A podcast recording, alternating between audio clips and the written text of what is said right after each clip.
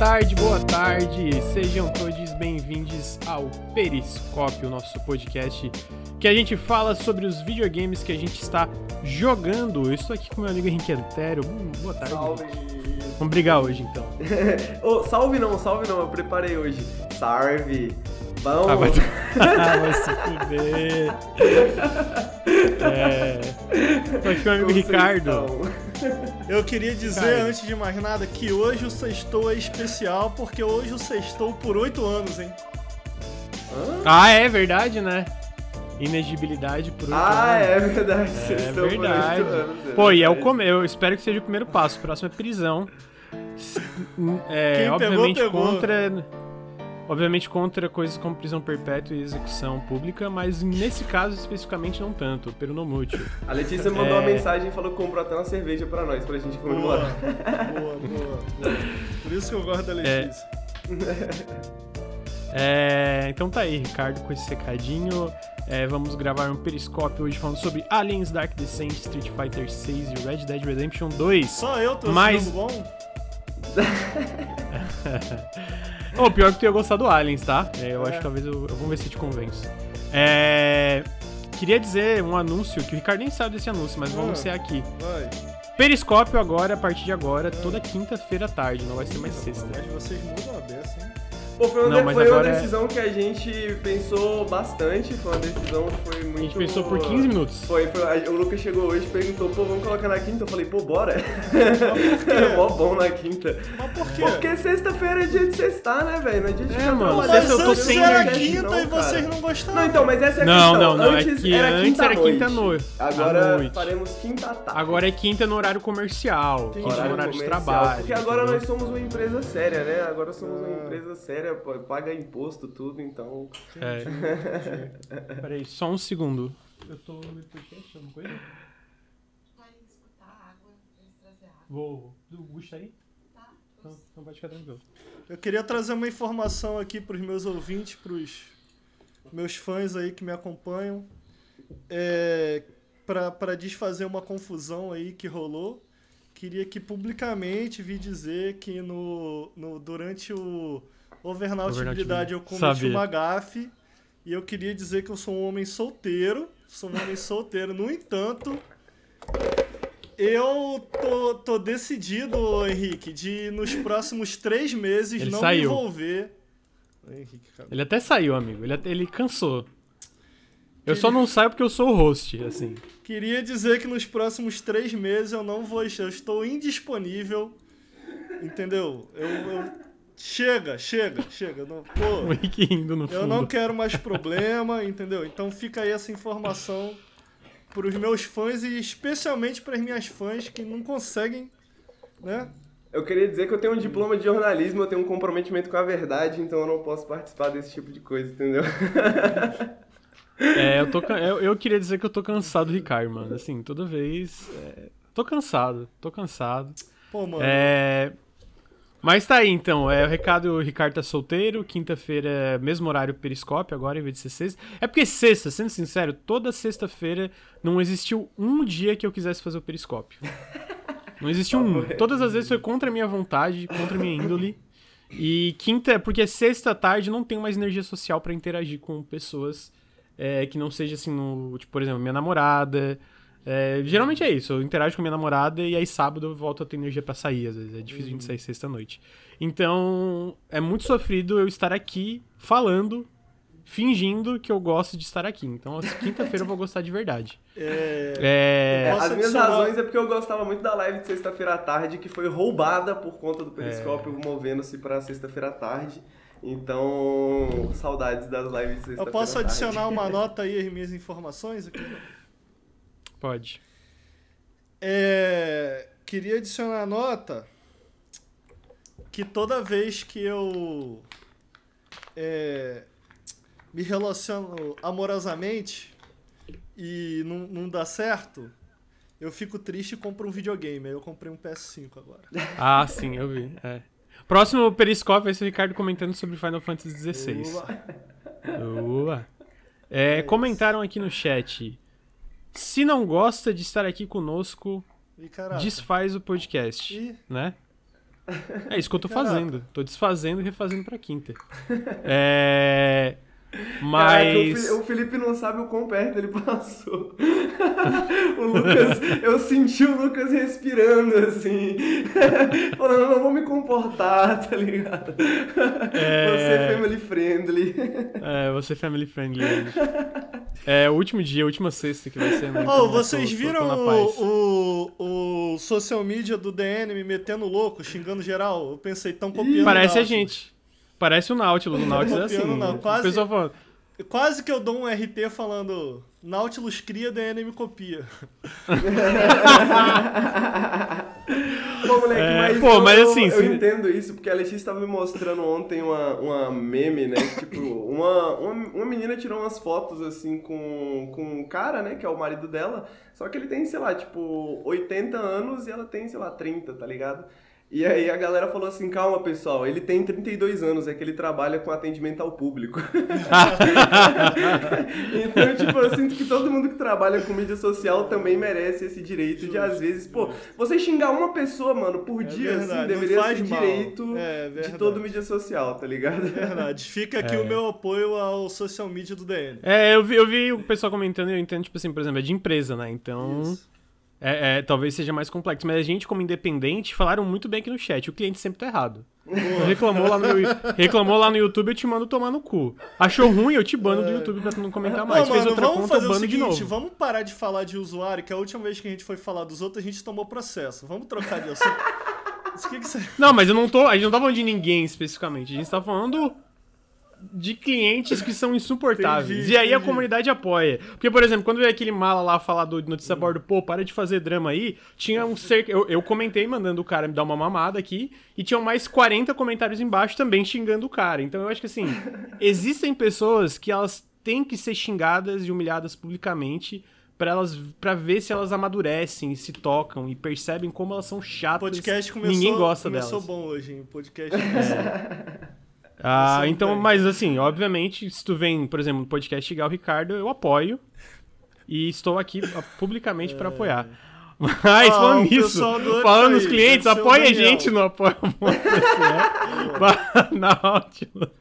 Boa. Aproveita que o pessoal do Up tá aí. O pessoal do Up te- é, é, compartilha público com a gente. Mas eu, eu sou amigo pessoal aí do Cardoso e do, e do Dan.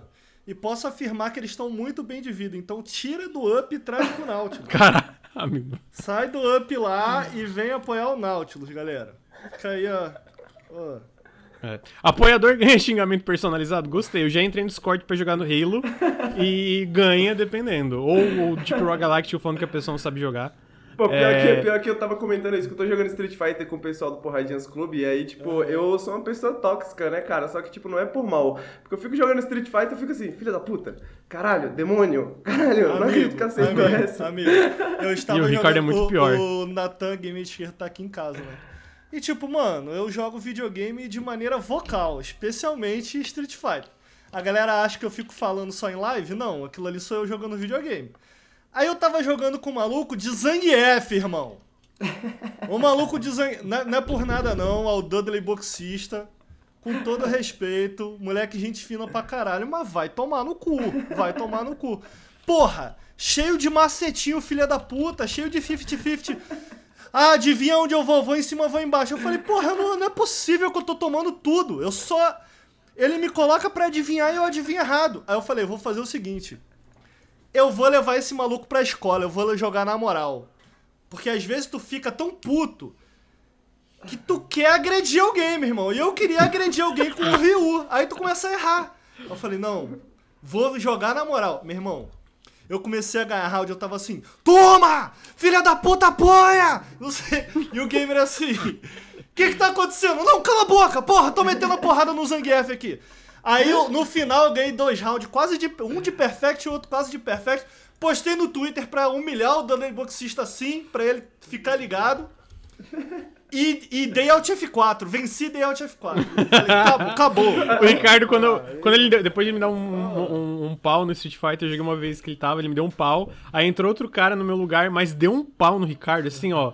Foi E o Ricardo deu Alt F4. saiu, fechou a live imediatamente. Ele tava em live. Primeiro ele me humilhou, daí depois ele foi humilhado, ele deu Alt F4 e fechou a live. Imediatamente ele fechou a Mano, live. e eu queria dizer que essas são as pessoas que a gente gosta na comunidade. Não, as pessoas que a gente não e mo- gosta. Eu tô, eu tô revelando aqui, mas o moleque, uma gente boa, acabou a partida, ele falou: Pô, Ricardo, valeu as partidas, mó emocionante. Eu falei, pô, mano, valeu demais as partidas.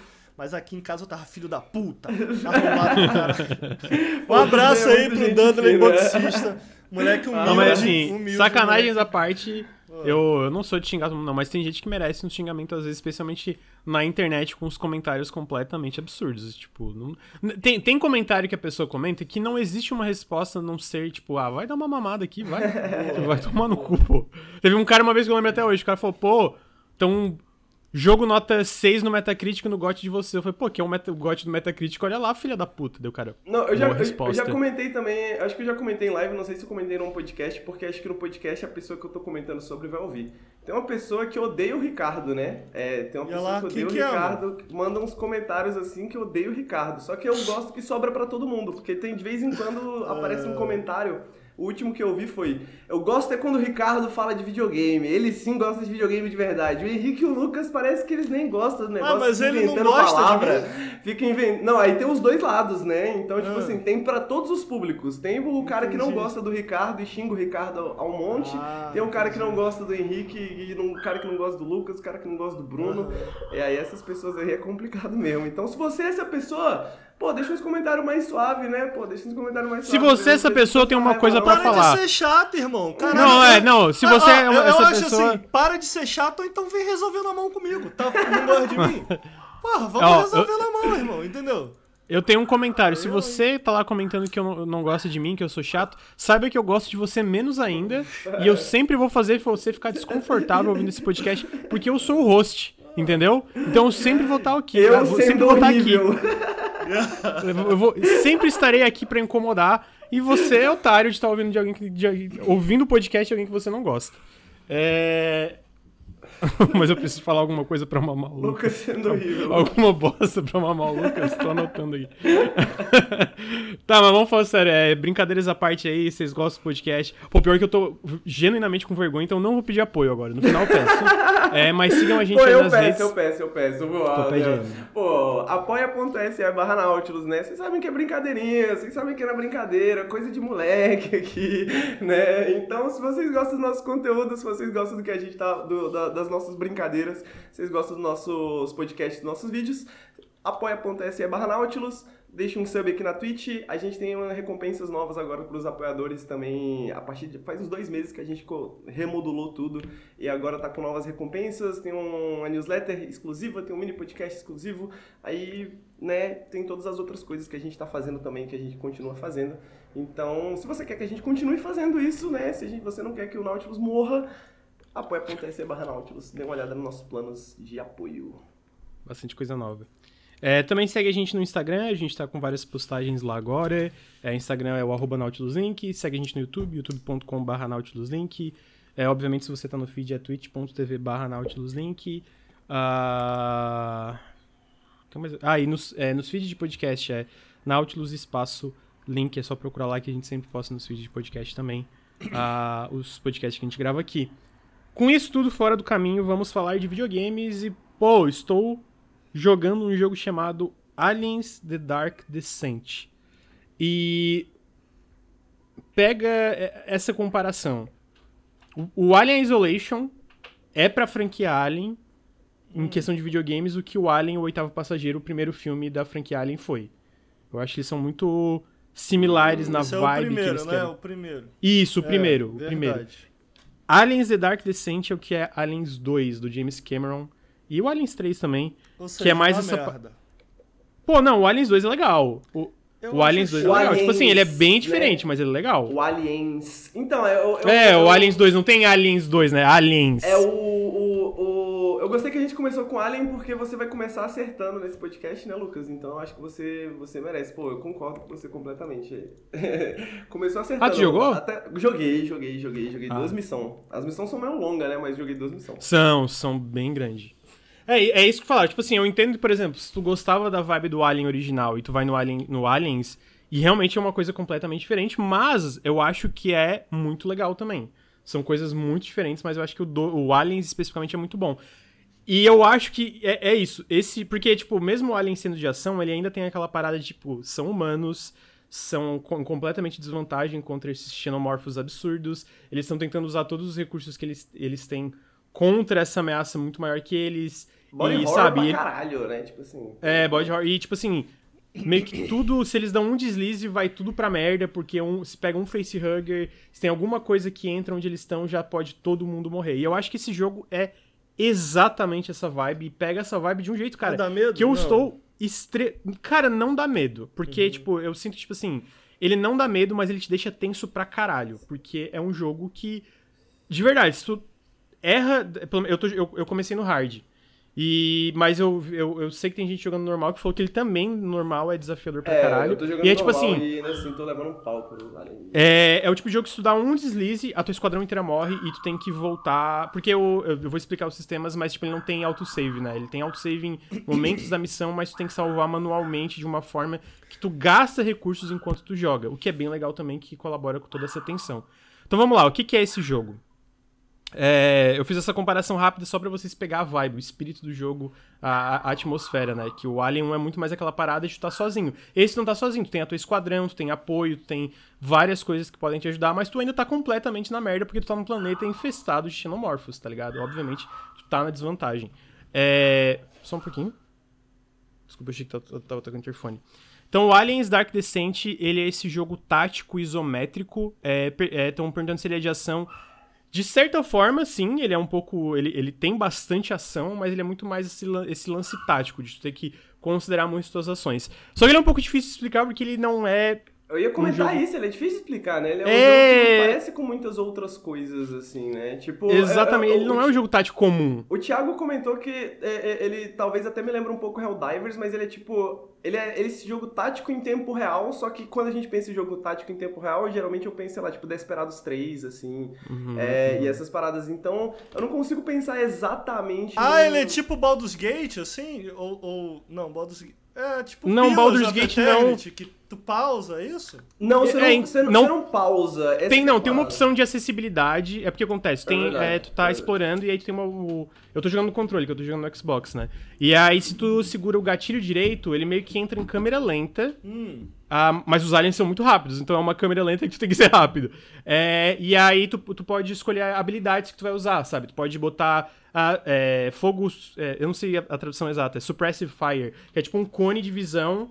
É um cone que tu, a Mas direção não, tá é, apontando. não é igual XCOM turno-turno. Não, não é turno. Não é turno, nada de turno. Não existe turno nesse jogo. É tudo em tempo real. Enquanto tá andando, vai ter gente andando, vai ter um monte de coisa é, acontecendo ao mesmo tempo. E, Ah, aí, e ele é difícil de parada do pause explicar. é legal porque você consegue controlar os 5, 4 do esquadrão ao mesmo tempo, digamos assim, né? Tipo, É. um, um faz uma coisa, outro faz outra coisa. É, outro faz tá outra lugar. coisa, é.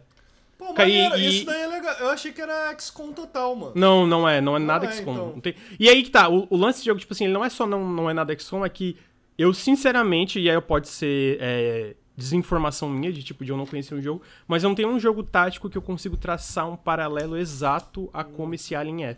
Porque, por exemplo, eu sinto que tem similaridades com algo como Desperados e Shadow Tactics, de, no sentido de tu ter que é, calcular muito bem tuas ações, mas ele não tem nada do autosave, etc. Tipo assim, ele. Porque eu só vou explicar o save. Basicamente, como é que funciona? Tu. é, tu tem essas missões, tu tem, tu tem um prólogo que conta o que tá acontecendo, e aí no fim desse prólogo, tu meio que tá preso num planeta que tá infestado de xenomorfos, que é o planeta de Lith.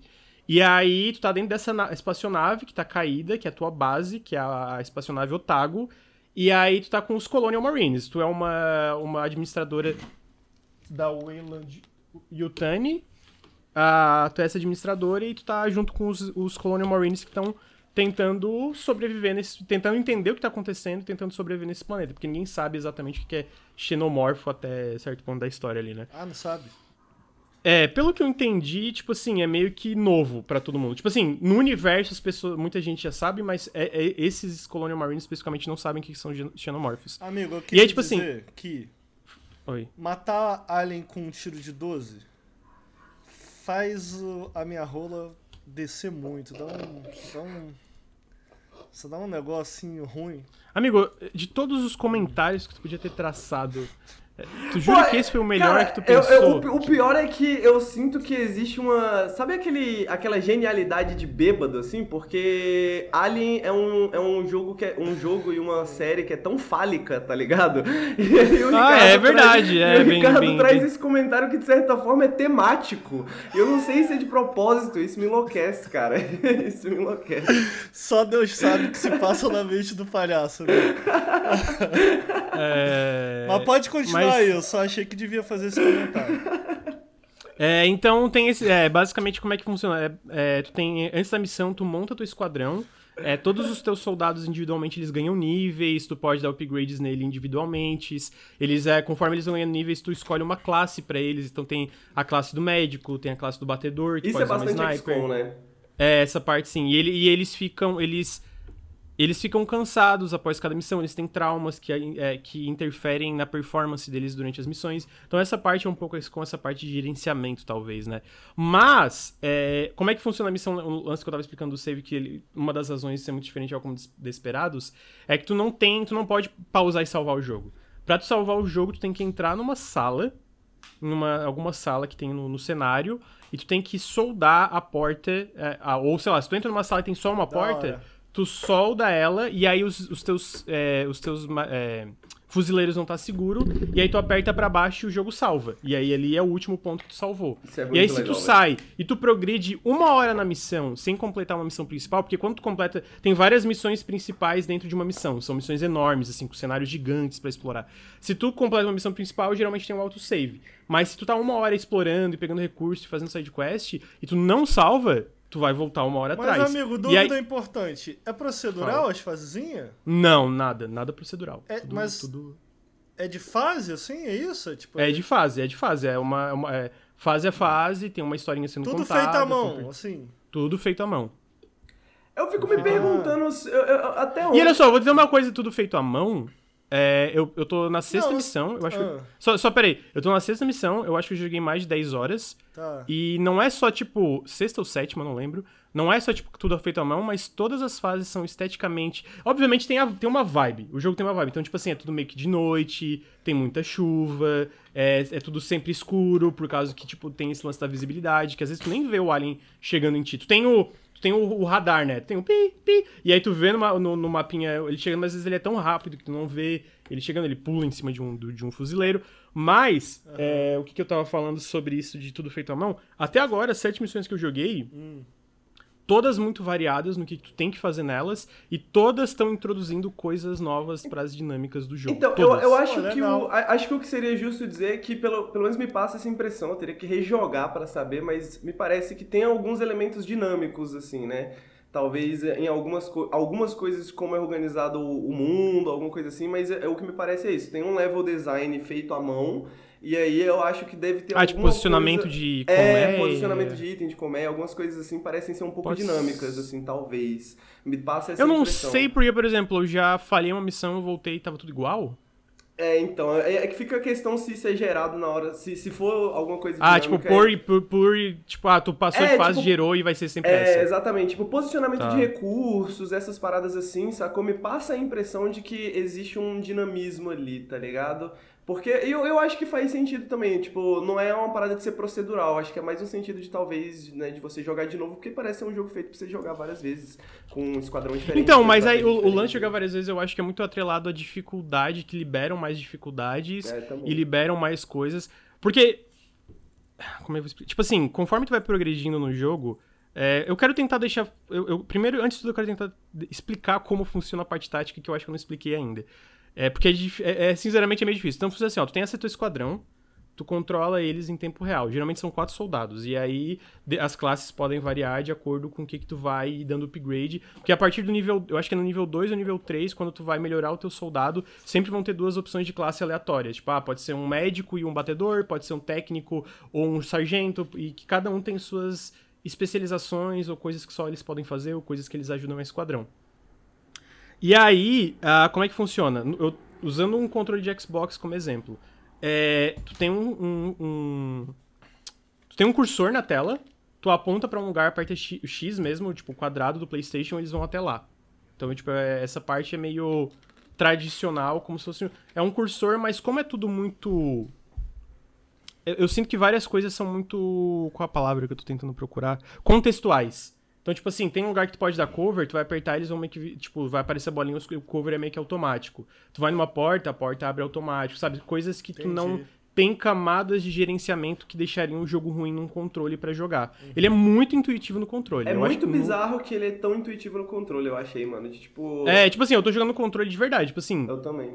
Eu. Ah, tu tá jogando também no controle? Eu tô amigo? jogando no eu que controle tava... É porque eu achei que tava no PC. É. É, eu, eu E ele comecei- é, não, ele não é intuitivo, cara. Pois é, tipo mano, assim, eu, comecei, que... eu comecei a jogar no, no, no teclado, tá ligado? E aí eu falei, pô, deixa eu testar no controle só pra ver como é que fica, sacou? Porque eu fiquei curioso, tipo, mano, será que isso aqui funciona no controle? E, tipo, funciona muito bem, tá Funciona ligado? muito bem. E, eu, e, e, tipo, é difícil pensar num outro jogo tático, assim, dessa forma, né? Que, é funciona tão, tão bem, né? tão...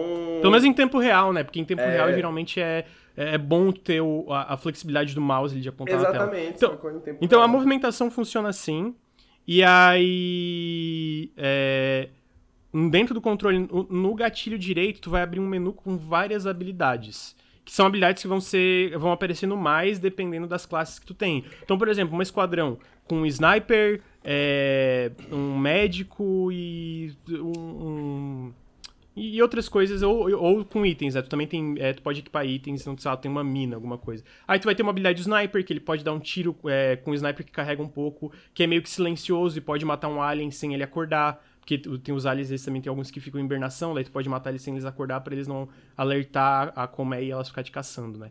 É, tem o médico, é, tem coisas como, por exemplo, eu falei, essa habilidade é extremamente importante, a habilidade de tu fazer suppressive fire. Tu faz tipo um cone, que vai ficar um soldado, tipo, metendo muita bala, e ela desacelera qualquer inimigo que tá vindo na tua direção. Os aliens são muito rápidos, então, tipo assim, por exemplo, tu tá num corredor apertado, tu bota um- um um soldado dando suppressive fire e os outros só focando nos alienígenas, nos xenomorfos, ele vai desacelerar os inimigos que estão no teu caminho e tu vai poder matar, sei lá, cinco aliens que normalmente te destruiriam porque eles estão desacelerados no caminho. E no meio de, tipo assim, um soldado vai estar dando suppressive fire, mas tu ainda pode segurar o, o gatilho direito e usar outras habilidades. Por exemplo, enquanto tem quatro xenomorfos desacelerados vindo na tua direção, tu toca uma granada no meio deles. Essas aí tu, habilidades tipo, são muito poderosas, né? Isso que eu me pega São. muito, assim, de que, tipo, elas são absolutamente essenciais, assim. Rapidinho, rapidinho. essas Ma- paradas. Mas, o, Uhum. o bonequinho, se morrer, ele morre pra sempre? Como é que é isso? Depende, depende. E aí, cara, e aí que tá.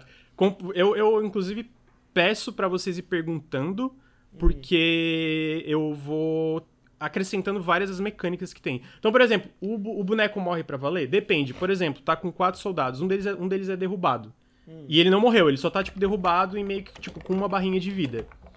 E eu- só que ele tá derrubado, tu pode curar ele, só que tu tá no meio de tiroteio com mais dois outros alienígenas. Tu tá focando em um xenomorfo, o outro vai pegar o teu soldado derrubado e sair correndo pra levar ele pra colmeia. E se tu não consegue interromper o xenomorfo que tá levando o teu soldado pra colmeia antes de ele chegar e fugir, tu perde teu soldado pra sempre. Ou, ou tu tá, tu tá numa batalha, um soldado teu perdeu a perna. Um, um alien veio e cortou a perna dele. Ele cai no chão, Ah, mas ele tá vivo. Ele perdeu a perna, mas ele tá vivo. Tá. Tipo, e depois? e aí o que, que tu pode. Então, o que, que tu pode fazer? Cada vez que tu vai numa fase, quase todas as fases, tu tem o teu veículo militar que fica lá. Inclusive, tu pode se movimentar em pontos chaves do cenário com o veículo. E, por exemplo, se tu tá perto do veículo enquanto tá vindo um enxame, o veículo vai te ajudar. Ele vai meter bala em todos os alienígenas que estão chegando ajudando pra caralho. Se tu pega esse soldado que tá ferido e tu consegue levar ele de volta pro veículo, tu pode resgatar ele. E aí, quando tu tá na tua base, tu pode fazer uma cirurgia que custa recursos E e, botar uma prótese. Uma prótese. Tu bota uma Ah. prótese nele e aí ele pode voltar pro campo de batalha. Tá, mas É, aí levou... Mas ele também, às vezes ele morre pra valer. Às vezes ele vem e eles matam, sabe, corta a cabeça dele e não tem o que fazer. Tá, mas aí Falei. levou o maluco. Aí tem level, ele, o próximo volta level zero? Como é que é? Então, é porque conforme tu vai progredindo, tu pode, é, tu pode salvar soldados que estão vivos ainda, tu pode recrutar. E aí tem uma outra mecânica no jogo que é. Tu tem, tu tem a tua base, é o Otago, né? Ah, cada vez que tu. É, é, a Otago passam os dias. Esse jogo tem uma mecânica que, que de é tempo. Otago, irmão? É A Otago é a, nave- a tua base, é a tua nave que é a tua Ah. base. É onde tu treina Otaku? teus soldados, etc. Otago. é, E, tipo assim, nessa, esse jogo, pra quem não gosta de mecânicas de tempo, tu tem uma dificuldade que não tem, tá? Mas eu acho que é um pouco essencial nesse jogo. É, no normal tem a mecânica de tempo, no caso, né? E também tem. É, na questão de dificuldade, também tem aquelas coisas de tipo, dificuldade personalizável. Então eu acho que tu pode botar no difícil tirar só o tempo, se tu não goste. É, mas como é que funciona? Cada vez que os dias vão passando, tem níveis de ameaça alienígena. Então tem, tipo, tem o nível 1, e aí passou 5 dias, que é basicamente tu vai numa missão, tá? Tu vai, tu vai numa missão. Aí tu, no meio da missão, se tu vê que tu tá muito fudido, tu pode voltar pra Otago com os teus soldados. Tu pode voltar e depois voltar pra missão de novo. Conseguiu entender? Entendi. Tu vai. Ah, tá, só porque. É, é, porque tem muitas coisas que eu tô explicando que parece, é meio confuso às vezes. Então, tipo assim, tu volta pro teu veículo e aí tem uma opção: é, é retornar para, para Otago. É uma, Não lembro o nome da opção. Aí tu volta. E aí tu vai voltar, às vezes tu vai resgatar, às vezes é porque, sei lá, eu dei um exemplo, um, um dos teus soldados ficou em coma ou perdeu a perna e tu leva ele de volta e tu tá só com três soldados, tu quer recuar. E várias vezes o jogo fala, tem umas partes do jogo quando tu vai abrir uma coisa, é tipo, o jogo fala, ó, essa parte aqui é pica, mané. Essa parte aqui é pica. Se tu não tiver bem preparado, tu vai morrer. Às vezes é bom tu voltar pra nave, se Tá, preparar mas e aí morreu todo mundo, é load. Não, não, no É jogo não load, é, tu tem que... Ah. Não, o jogo não. Aí tu tem que dar load. E aí, dependendo do load, às vezes é. Perde bastante progresso, né? Ah, e aí, beleza, aí tu voltou pra Otago, e aí quando tu volta de uma missão, tu tem que passar um dia. Então é obrigatório. Tipo, ah, tu só vai poder ir de novo numa missão, fazer alguma coisa e passar o dia. E aí tem várias dessas mecânicas de tempo. Porque, por exemplo, às vezes tu, tu leva tanto um soldado pra mesma missão que ele fica muito cansado. E aí quando tu bota ele no negócio médico, pra ele se recuperar do cansaço é seis dias. Uh, Tu, é- tu pode usar um. Tu tem, tu tem recursos, né? Tu tem médicos Certo. que tu vai liberando mais. Então, sei lá, tu pode tratar ele com quatro médicos, e aí quatro dos dias são cortados. E aí são só dois. Só que tu sempre tá gerenciando esses médicos com todos os soldados que tu tem. Então, o que acontece? Como tu sempre tá gerenciando isso, e como os dias vão passando e tu vai resgatando, tu meio que sempre tá rotacionando os soldados que tu tá levando. Tu nunca tá levando sempre o mesmo esquadrão. Porque uma hora tu vai ter que botar ele pra descansar. A- Às vezes ele tá com dois traumas, cara, porque daí eles pegam traumas. E aí tem uma ala psiquiátrica dentro da Otago. É, que daí tu manda ele pra ala pra ele não fuder a missão é, abaixando a vida de todo mundo. Então tu sempre tá rotacionando entre esses soldados que tu tem e progredindo no jogo. E aí o que que acontece? Conforme tu vai progredindo, e é isso que me pegou de, de surpresa, eu achei legal, porque isso aumenta ainda mais a tensão do jogo, que é o lance do limite de tempo. Porque eu achei que o lance do tempo era o quê? Ele só ia aumentando os níveis de alerta alienígena. O meu nível tá. O, o meu nível, alien- ani- a nível alienígena tá no alerta 3 até agora. O que quer dizer que, cara, além dos aliens normais, agora tem o alien que é tipo. O alien que é o Crusher, que é tipo um touro. Eu acho É que um tem isso nos tanque, filmes. É um né, alien. no bagulho. É um tanque de assim, que, cara, é tipo um mini boss. Ele tem uma barra de vida, ele pula e aí mostra um cone e uma habilidade carregando que tu pode correr pro lado pra desviar. É, então, tipo, o jogo tem até esses mini chefes e chefes, tá? Inclusive, tipo, a Alien Rainha é muito pica matar. E tem missões que tu não precisa matar elas. Tem um- algumas que tu é obrigado a matar. É, obrigado, jogabilidade, pela raid, sejam bem-vindos. É, tem umas, tem umas missões que tu é obrigado a matar a Alien Rainha, tipo, é um objetivo, mas tem algumas que tu pode só fugir. Só que também tem um lance, tipo, se tu mata uma Alien Rainha, tu libera uma habilidade xenomorfo. Não uma habilidade, é tipo tecnologia. Tipo uma- um gel antiácido que quando tu mata um alienígena e ele tá perto de ti, ele tem o ácido, né? O sangue do, do xenomorfo é ácido. Esse gel protege a armadura, então tu vai liberando várias coisas. Olha só, É... Mas calma aí, Aí tu é só coloca, explicando aí o lance da coloca essa dificuldade. armadura no cara que usa uma 12, porque ele vai estar pertinho dos caras, né? Tipo, é sempre nessas pegadas. É, e aí, tipo assim, só complementando o lance da dificuldade, eu achei que o lance do tempo era isso, ia ficando mais dificuldade. Mas a partir de certo ponto da história, tu descobre que esse planeta vai ser esterilizado de forma nuclear. E aí esse ponto, a partir do ponto é tipo assim, ó, agora tem 25 dias pra zerar o jogo. E eu acho que isso é muito inteligente no contexto desse jogo, porque senão ele viraria e o que, que vai eu- acontecer eu- nuclear? é uma esteriliza- esterilização nuclear do planeta, porque tem alienígena e não pode ter alienígena, senão a humanidade pode, pode ir pro saco. Ah, na Terra? É. Hã? Não. Não, continua. Não entendi. Ah, tá. Não, é um planeta Ah. aleatório aí. É um planeta aleatório de, tipo. Não, eu ia tão- perguntar se os bonecos ficam grávidos do Alien. Que o Alien. Ah, aham. Não, assim. É porque o facehugger, ele pode pular no teu. No teu sabe, o É, facehugger você, lá. você encontra as várias fases, né? Dos, do- e às vezes você encontra um NPC assim, e aí você tá trocando ideia com o NPC, e aí você descobre que o NPC na real tá infectado por um facehugger, aí pula um bicho do NPC. É, e, Ah. e isso o Henrique tá no começo. Tem coisas que começam a interferir na tua base. Tipo assim, eu tô numa missão agora que é a primeira vez que eles introduziram essa mecânica. Que eu entro num lugar pra resgatar um cara e o jogo fala: Ó, tu quer executar esse cara ou tu quer levar ele de volta pra nave? Ele pode estar infectado. E aí tu sabe se ele tá infectado ou não, tendo explorado o ambiente onde ele tava e tendo pegado o codec que Caralho, fala sobre, detetive sobre o. É, meio detetive, assim, tipo. Tanto, tipo assim, eu já tinha pegado as informações, então eu falava, ó, tu sabe que esse cara não tá infectado e que ele foi o funcionário do mês, então ele é gente boa. O outro cara eu executei, porque ele era um- uma parte de um culto. Tem um culto dos alienígenas nesse jogo também. É. E tem mais inimigos, os androids também, sabe? Que, tipo, É, os no- no- androides. nos- também tem eles pra tu enfrentar em certos pontos do jogo. Então, tipo assim, tem muita é, mecânica. E aí esse lance do tempo eu acho que funciona, porque senão seria um tipo de jogo que tu poderia trivializar Ah, é, a dificuldade indo pra nave e voltando, indo pra nave e voltando, indo pra nave e voltando. A dificuldade ia aumentando, mas todos os teus soldados iam ficando mais fortes. A partir do momento que tu tem um limite de tempo, Tem que ser Tem que- eficiente, né, velho? tu tem que ser eficiente em cada missão. E aí tu tem que pegar ainda mais, tipo assim, pô, será que eu quero recuar agora? Será que eu não consigo ir um pouquinho mais? Será que eu não consigo levar um pouquinho mais pro limite, tá ligado? E, pô, é- essa tensão que isso causa de, tipo assim, será que eu não consigo levar um pouquinho mais pro limite? Eu tenho esse limite de tempo que tá diminuindo. Pô, e eu acho que sim, se tu não zera o jogo antes de- de- do limite de tempo, é meio que game over e tu tem que começar outra campanha. É, Bad End. E eu sei que não, não é todo mundo que gosta disso, tá? E por isso que eu falo, tem como tu desligar isso. Mas eu acho que pelo que, que o jogo faz em questão de design, faz muito sentido, sabe? Porque é muito sobre tu ser esse esquadrão, essa. Essa. É, não é esquadrão, essa tripulação numa situação muito merda. E tu tem todas essas missões e tu tem todos esses recursos, tem vários recursos. Mas mesmo com todos esses recursos, com todos esses armamentos, com tudo que tá acontecendo, cara, tu tá em desvantagem, sabe? Tu tá em, claramente em desvantagem.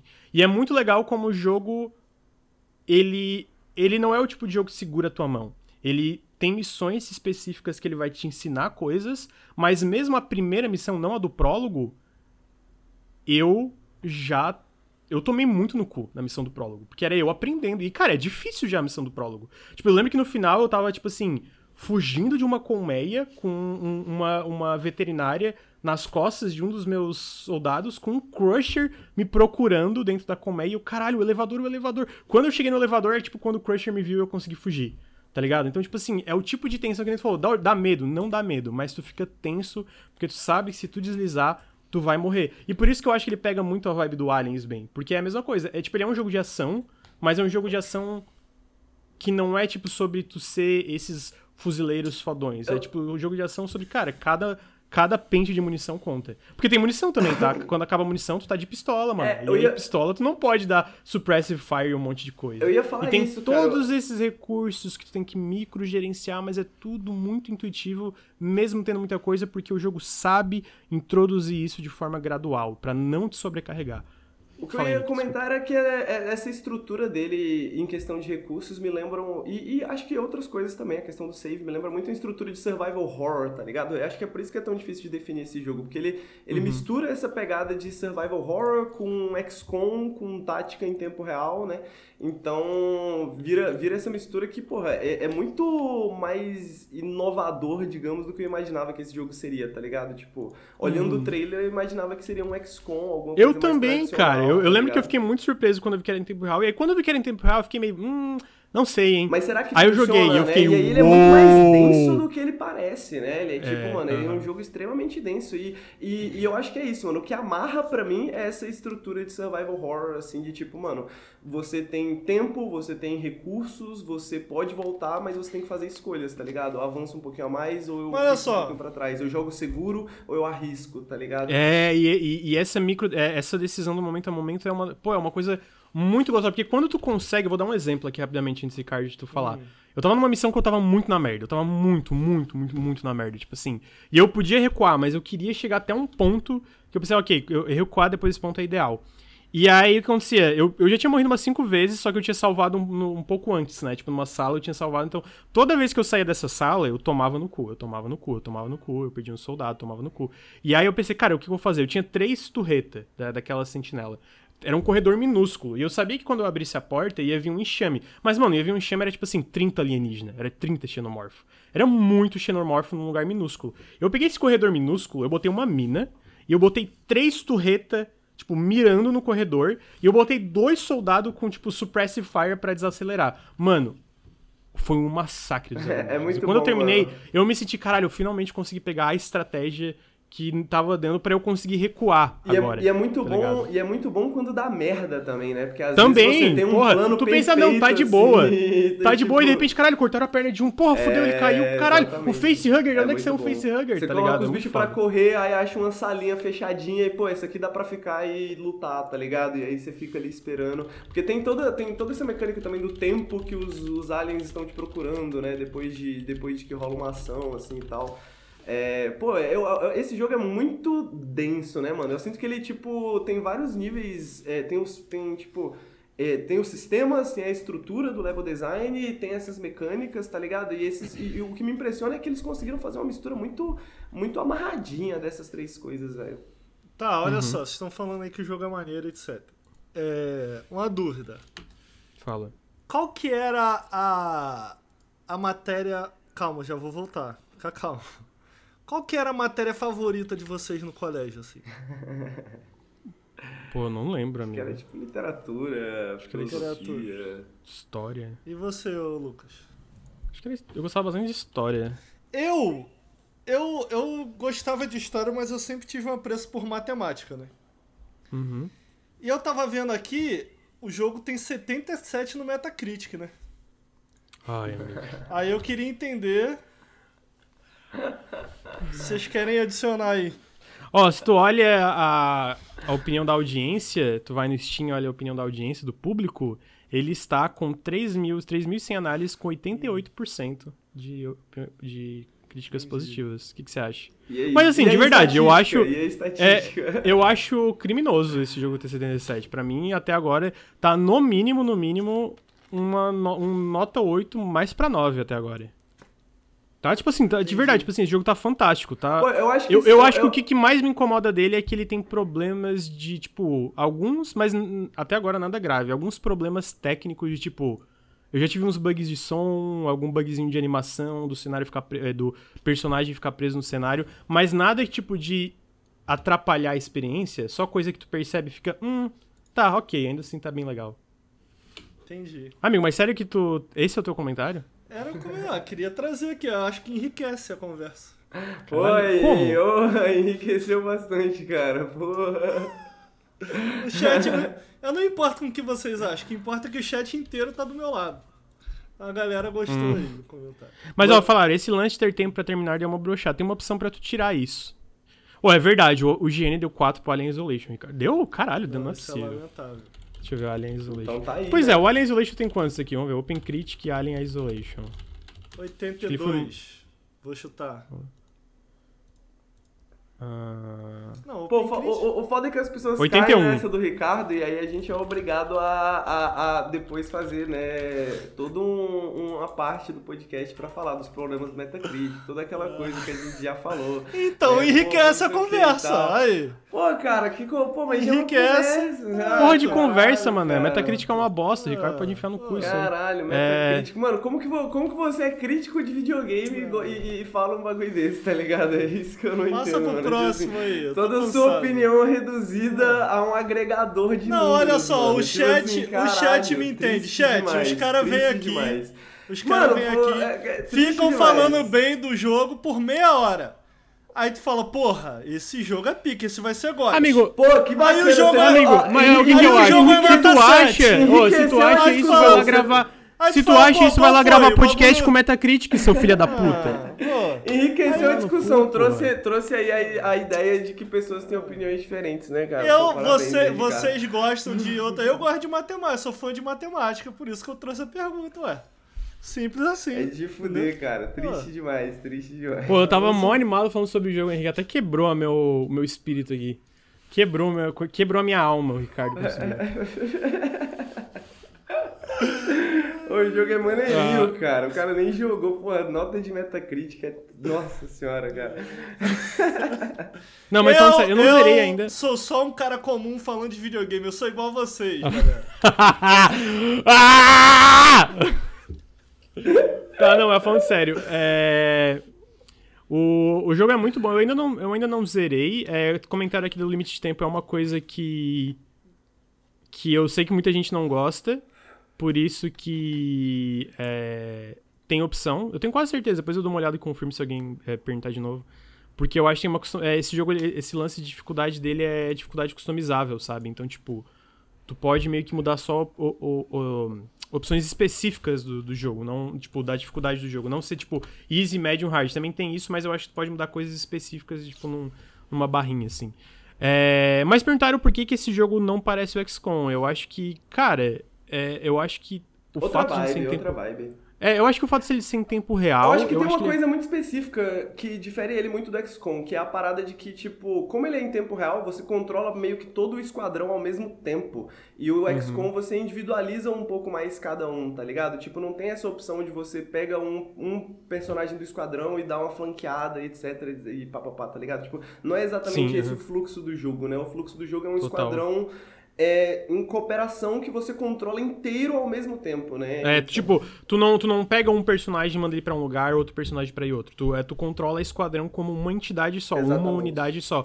E outra coisa que é, comentaram aqui, ele é point and click, ele, ele tem um cursor, tipo, tu aponta pros lugares e clica pra, ele, pra, pra eles ir, tipo, a movimentação, mas ele não é... É porque point and click eu vejo muito como algo meio tipo, ah, tu tem só, tipo, tu pode se movimentar pelo cenário inteiro e ele é muito rápido a questão da movimentação, é muito dinâmica. É, eu né? acho que o, Aqui, o, que o jogando Vinícius no mouse. colocou, o, o que o Vinícius colocou de ser impreciso, eu acho que é um bom ponto, assim, porque, tipo, XCOM e outros jogos de, de tática, né, eles são, tipo, meio que um tabuleiro no final das contas, né? Você tem locais. É, tem até aquelas quadradinhos, né? Tem um nome disso, Exatamente, tá me fugindo a palavra. Tile é. based, né? essas Tile coisas based, assim, né? isso. E, o, e esse aqui não, ele é impreciso, sacou? Tipo, ele é mais. Ele é mais. uma parada um pouco mais fluida, um pouco mais solta, assim, né? Que é Sim. justamente essa parada. Tipo, é impreciso porque faz sentido. Tipo, essas pessoas têm o bagulho do nível de estresse, né? Essas pessoas estão nervosas, tem xenomorfos chegando. Então, tipo, é essa parada de você não conseguir fazer exatamente o que você quer fazer, enquanto o Até porque tu fica fica nervoso às sorte, vezes. fica Tipo, dado, tu tá assim de ligado? boa e de repente sai um alien de um. é, de uma. É, ventil, é, não é ventilação, qual é a palavra quando tem. É o duto? Pô, isso tem no. Tu, o, tu- tem no Alien Isolation que, tu- que eles sempre vão, os, os, os, os tunelzinhos lá. É os É, dutinhos, duto de né? ar, duto. dutos de duto de ar. é. Ah, tu tinha falado antes. É, os citado, dutos de ventilação, é. É, é, tem, então tem esses dutos, tem... E, tipo assim, o, o, o foda é que, tipo assim, eu tô tentando explicar, não sei se ficou tão claro, mas tudo isso, é, todas essas mecânicas, eu sinto que tu vai pegando de forma muito orgânica, muito natural, é tudo muito fluido, sabe? É, obviamente tem coisa que tu vai experimentar e tu vai falhar, e eu acho que faz parte do processo, por isso que é legal, porque tu fica, ah, entendi, por isso que isso aqui deu errado, por isso que essa estratégia deu errado. É, e, e, a, e a outra diferença, que aí talvez vocês que... é, vocês que jogaram mais XCOM, eu acho que o Ricardo e Henrique, ele é, eu sinto que ele é muito mais narrativo que o XCOM. Não de, tipo, ter um bilhão de cutscene, mas, tipo, de ser isso...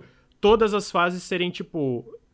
A, a- a minha segunda fase não vai ser diferente da segunda fase de eu, vocês, tá eu- ligado? Eu, eu acho isso também, mas é, é, mas, mas é isso, tipo, se as pessoas estão falando de semelhança em XCOM em termos de sistemas mais macro, assim, eu concordo, os sistemas macro dele parecem bastante bastante com XCOM, sacou? Tipo, a base, Sim, a maneira é. de gerenciar a base. Ah, não, total, mas eu digo a, a É, progressão, agora, a progressão é a ativa tipo... nas é. missões, né? E o level design, o momento a momento, o level design, a maneira que as missões são estruturadas e a história nas missões são estruturadas é bem É tipo, as diferente. missões. Eu sinto que todas as missões. É, é, eu, todas, todas as fases têm missões primárias, secundárias e tem a tecnologia de E as missões são pode mais, pegar. e pelo menos as primeiras missões delas são mais não lineares também do que XCOM. Sim, né? to- Tipo, todas são meio não. É, eu Ah, admito- mentira, tem umas bem lineares, tem umas bem lineares, Eu- mas eu- tipo, boa parte delas é bem- são bem não lineares. Fala aí, Ricardo. Eu desculpa. admito que eu achei que era Alien XCOM e eu fiquei, ah, acho que tô de boa. É, então, eu também achei. E aí eu fiquei curioso pra jogar e, cara, Eu também eu achei, falei, eu acho só que a- joguei porque o Lucas estava falando muito bem do jogo. É, eu acho que, tipo assim, é, eu acho que a parte da base ali, eu acho que tem similaridade sim, sabe? Como tu treina e incrementa os soldados. Eu acho que existe similaridades ali, e como, obviamente, tu pode perder eles, mas, tipo assim, joga nas fases, como tu progride a ação, a parte tática, a, como tu lida com as situações. O bagulho de você ter que salvar, mano, e de tipo, É, de tu pô, ter que salvar e levar, e como tu faz isso. Tipo assim, eu acho que é bem diferente. E eu acho que o legal dele é que. E aí pode ser, tipo, eu não ter tanta. é, não ter experiência tanto com um jogo tático especificamente parecido com esse. Mas eu acho que na, na- dentro desse gênero, eu não consigo pensar em um jogo que faz exato. Tipo assim, eu não falo no sentido revolucionário. É só, tipo assim, eu sinto que esse jogo tem muita personalidade. Ele, tem, ele tem muita coisa própria, sabe? Exatamente De, de chegar num ponto de, tipo, pensar, eu tenho um mano. pouco de dificuldade de falar, pô, isso aqui é XCOM. Não é, mas tem coisas, mas não é XCOM. E sabe, e, ah, não é esse jogo tático também, não é esse jogo tático também. De tipo, eu, eu, eu tracei todas essa- essas questões dele, é, de ter esses personagens também que giram, é, tipo, personagens que aparecem em todas as cutscenes, é, que a Reis, o, o outro sargento, que são personagens fixos na história, que vão. é, eles são. Eles meio que são os protagonistas junto com a esquadrão que vai progredindo. Tipo, a esquadrão, ela não aparece em uma cutscene, são esses personagens que. Mas que tá bom já são- também, né? Uma hora falando desse jogo já. Caralho, amigo, tá, tá com pressa? Então tá, Mano, vamos eu- falar de eu, videogame. eu diria, eu diria o seguinte, eu diria que, tipo, não tem um jogo exatamente que nem é esse, mas eu diria que é um jogo que eu recomendaria pra, porra, se você gosta de XCOM, se você gosta daquele guia estático, tá ligado? Se você gosta de, pô, tem aquele, tem aquele Dawn of War também, que é, ele tem mais focadinho no esquadrão, assim, tá ligado? É, Que citaram o Thunder Tier 1. Eu, não- eu lembro É, o, faz o tempo Thunder Tier, joguei, o mas- Thunder Tier 1 foi um que eu comentei com o Lucas, na hora que ele falou comigo, eu falei, pô, deve lembrar o Thunder Tier 1, só que ainda tem essa, que o Thunder Tier 1 você controla uma pessoa de cada vez. Uma, né? Ele- É, é, isso, é. então, tipo, ele lembra o Thunder Tier 1 sim, mas também não é a mesma coisa, sacou? Tipo, realmente não existe exatamente esse, essa mistura específica, tá ligado? Ele Uhum. pega bastante de todos esses jogos, mas nada exatamente como, a, como esse Dark Descent que rola. Mas por que, que É, você e eu, eu, eu falo do negócio XCOM, porque eu realmente acho só o fato de ele ser em tempo real e tu controlar uma esquadrão em vez de cada soldado individual é, é já difere muito momento a momento. Muito. Tipo assim, eu não, eu não consigo comparar exatamente com a XCOM por causa disso, sabe? Eu acho que já, tipo, quando tu vai jogar já é uma coisa muito diferente. É, pô, mas é maravilhoso, assim. Se qualquer coisa que eu falei deixou vocês minimamente interessados, eu recomendo demais. Eu tô gostando muito desse jogo. Muito mesmo. Tanto que eu tô escrevendo um vídeo sobre ele, vai demorar um pouco pra sair, porque quero jogar mais e tal, mas, tipo assim, eu quero lançar um vídeo dele mesmo que seja depois.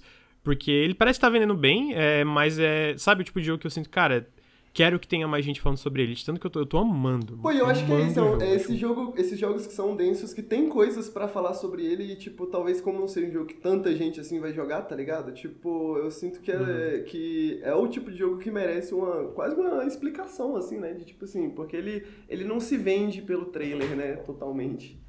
Sim, total. E agora vamos Mas por que pra um que vocês jogo decidiram muito... trazer esse não Diablo? Ninguém quis trazer, tá todo mundo jogando É, Diablo. porque eu tô jogando Diablo ainda. É que eu não cheguei. jogar Cara, mais, né? é tipo assim, eu não cheguei no endgame, tá ligado? Eu sinto que o endgame é muito importante pra um jogo do tipo. E, tipo, eu tô amando a campanha. Eu acho que, assim, questão de campanha especificamente, é a melhor campanha do Eu acho Diablo. a Pô, vai eu acho, eu, eu sinceramente acho que é o melhor Diablo que eu joguei. Eu acho que a gente reto. vai Então, fazer é- seguinte, é- a gente vai colocar o Ricardo, o Lucas e o Bruno pra fazer um periscópio só sobre Diablo, porque os três estão jogando, então... É, não, tipo assim, é, é isso, eu, eu, e eu concordo, mas eu acho que o endgame também importa pra falar sobre esse tipo de jogo, e eu Ah, quero esperar... caralho, Só que assim, né? eu, eu, por exemplo, eu tô no level 50 e eu ainda tô no ato 3, então... Te tipo assim, passei, hein, tô- tô- amigo. Te passei. É, tá- passou do ato 3? Não, tô no ato 3, mas tô 53 só. Tô Ah, coladinho. tá. contigo, tá, entendi. coladinho. Tá, mas vamos falar agora sobre Street Fighter. Ah, só pra. é, quem não sabe, Aliens Arc Descent tem PTBR. ah, saiu pra é, PlayStation, Xbox e PC. Ah, então fica aí a informação. Ah, Street Fighter, Ricardo, tá viciado? Vou fazer xixi enquanto começa a falar aí. É. Street Fighter. Pô, não sei nem por onde começar, assim, na hora de falar Street Fighter, porque eu sou inimigo do preparo. Acho muito bonitinho quando eu vou gravar podcast no Up. Que eles têm um roteirão, né, É, cara? mano, caralho, eles fazem um roteirão, eles. E eles seguem a pauta, né, irmão? Tipo assim, primeiro a gente vai Pô, falar papo disso, reto. depois disso. Eu acho incrível, assim, por isso que eles fazem mais sucesso com a gente. A gente não. A gente aqui somos só três pessoas normais. Porra, e o pior é que, é, o pior é que eu achei que você ia falar de Street Fighter e eu tinha pensado numa parada pra te perguntar e eu Ah. esqueci, cara, porque eu não, não anotei. Então, aí. é. É. Tô.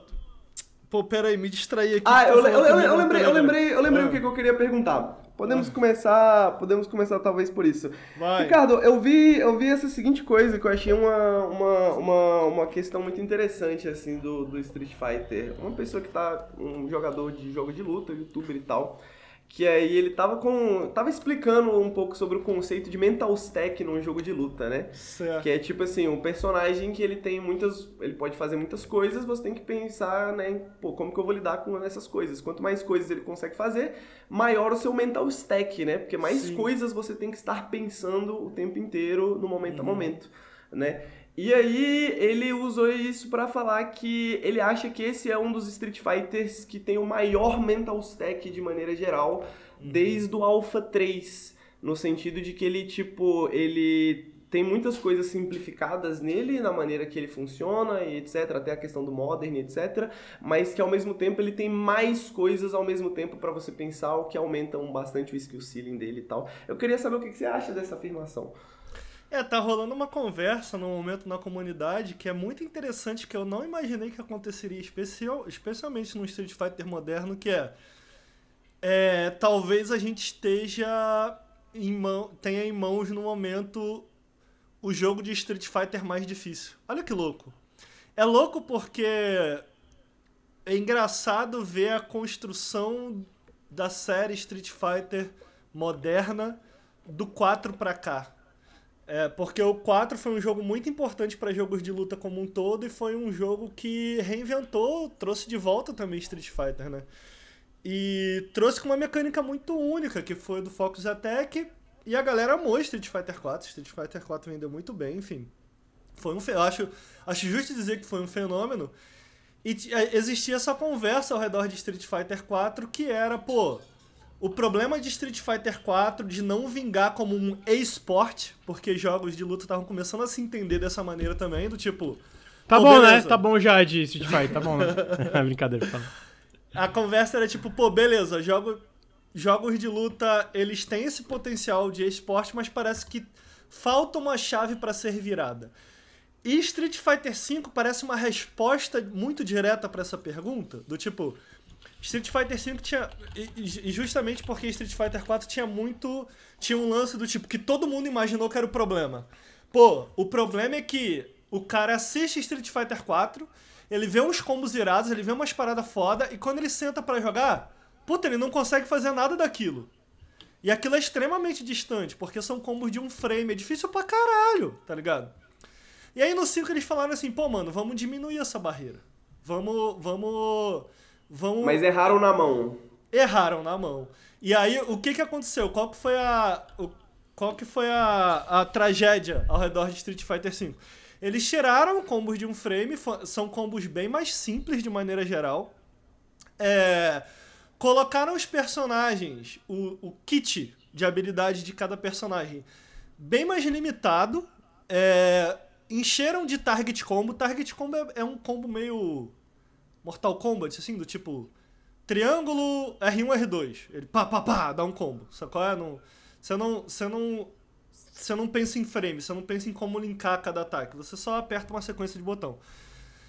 É, E aí, de fato, eles conseguiram fazer isso. O cara que inicia, puta, você já vê ele fazendo coisas que, sei lá, o Daigo tá fazendo.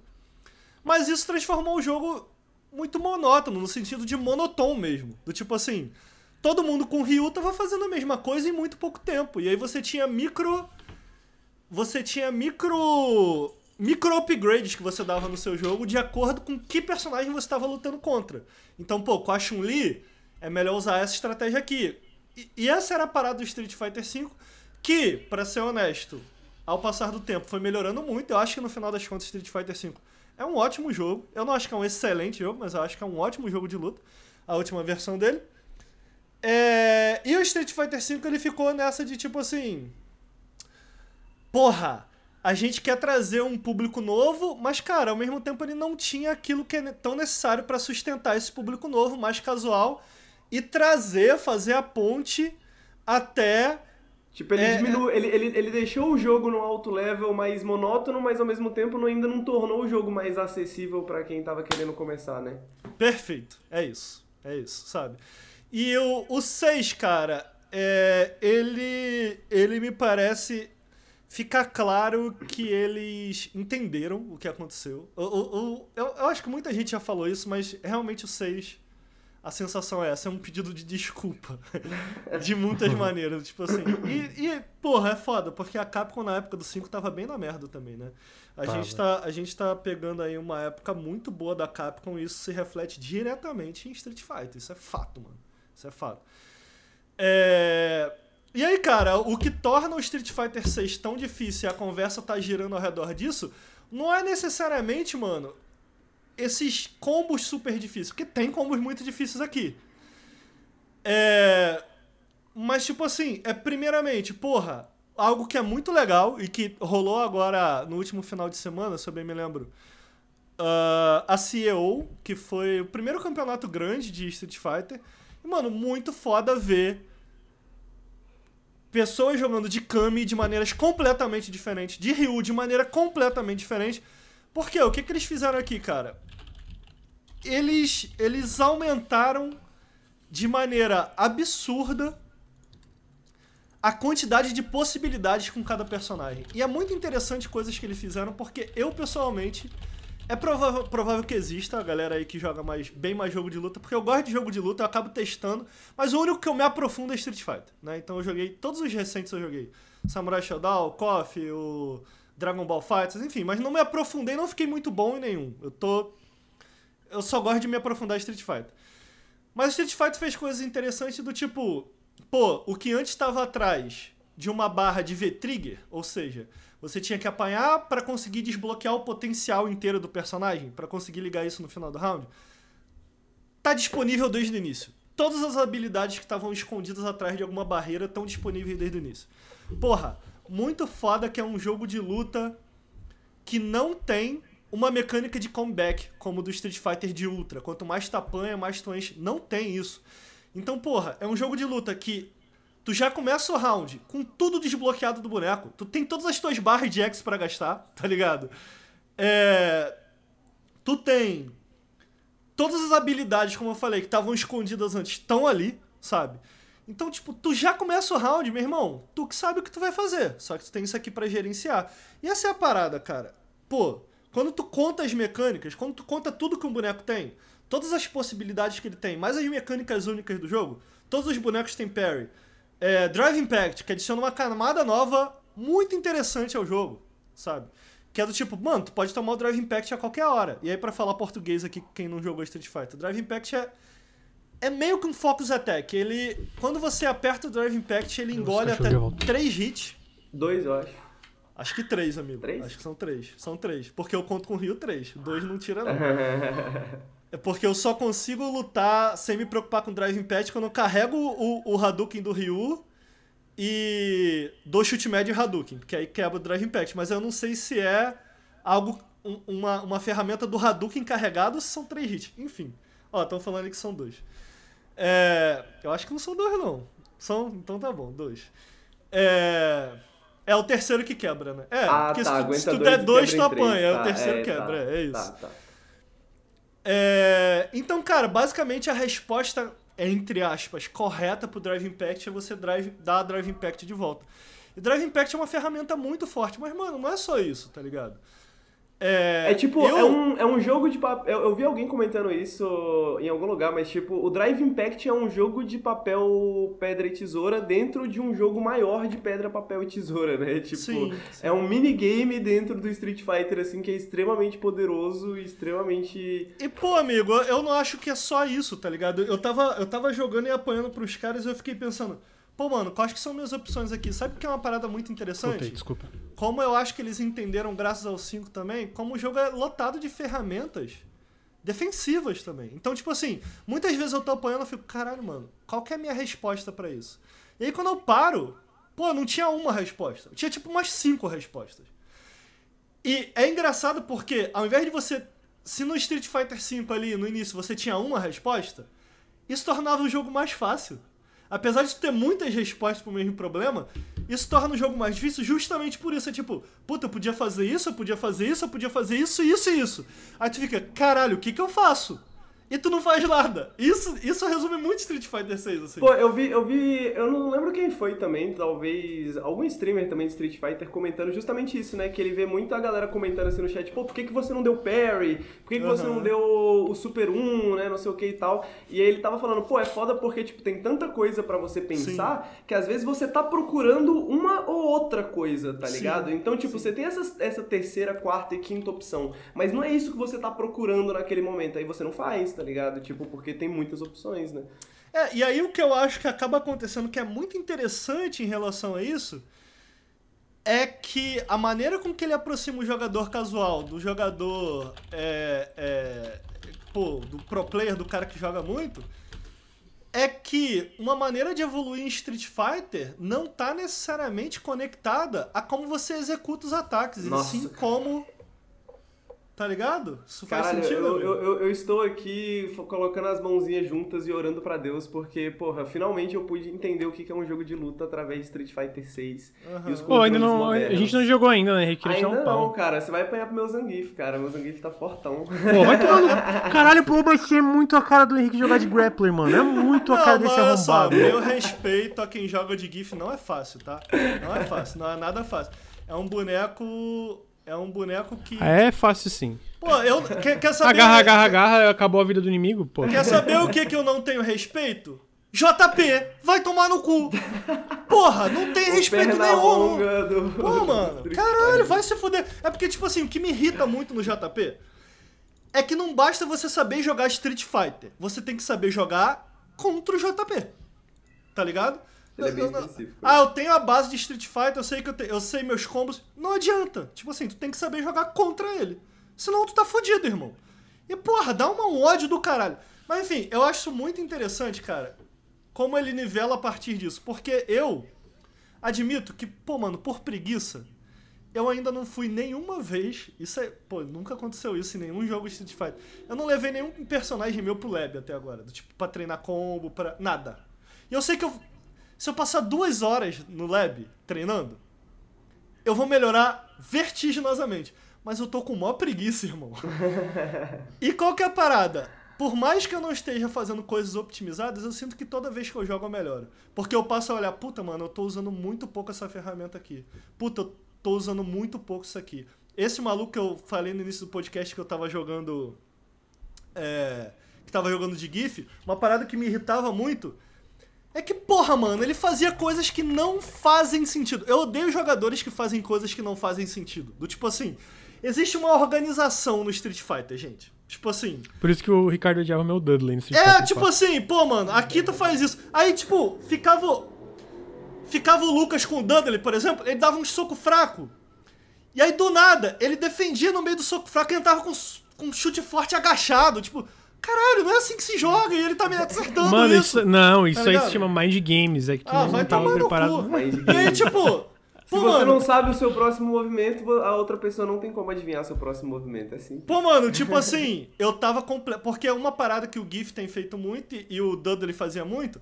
Eu notei que ele tava me ganhando muito no Drive Impact, mano. Porque tu toma um Drive Impact do GIF, se fudeu. Tomou o agarrão, morreu, deletado. E eu vi que ele tava Deletado é me ganhando muito muito. bom. É, pô, mano, eu vi que ele tava me ganhando muito nessa. Eu falei, pô, beleza, acabou essa porra, eu não vou mais tomar. Eu vou, pa- eu vou parar de dar meus combos pra pensar no Drive Impact. Aí eu comecei a fazer combo só com soco fraco nele. Porque se ele desse Drive Impact, eu dava Drive Impact de volta. E aí eu puni uns 5 Drive Impact dele. Aí eu pensei, parou essa porra. Aí do nada ele vem com Drive Impact. Eu falei, caralho, não é assim que se joga Street Fighter. Quando o cara pune muito seu movimento, você para de fazer isso. Aí ele dava, olha isso que ele fazia. Ele dava Wake Up Drive Impact. Wake Up Drive Impact, mano. Aí me acertava. Meu irmão, isso tirava meu sono. Eu ficava muito puto, irmão, tá ligado?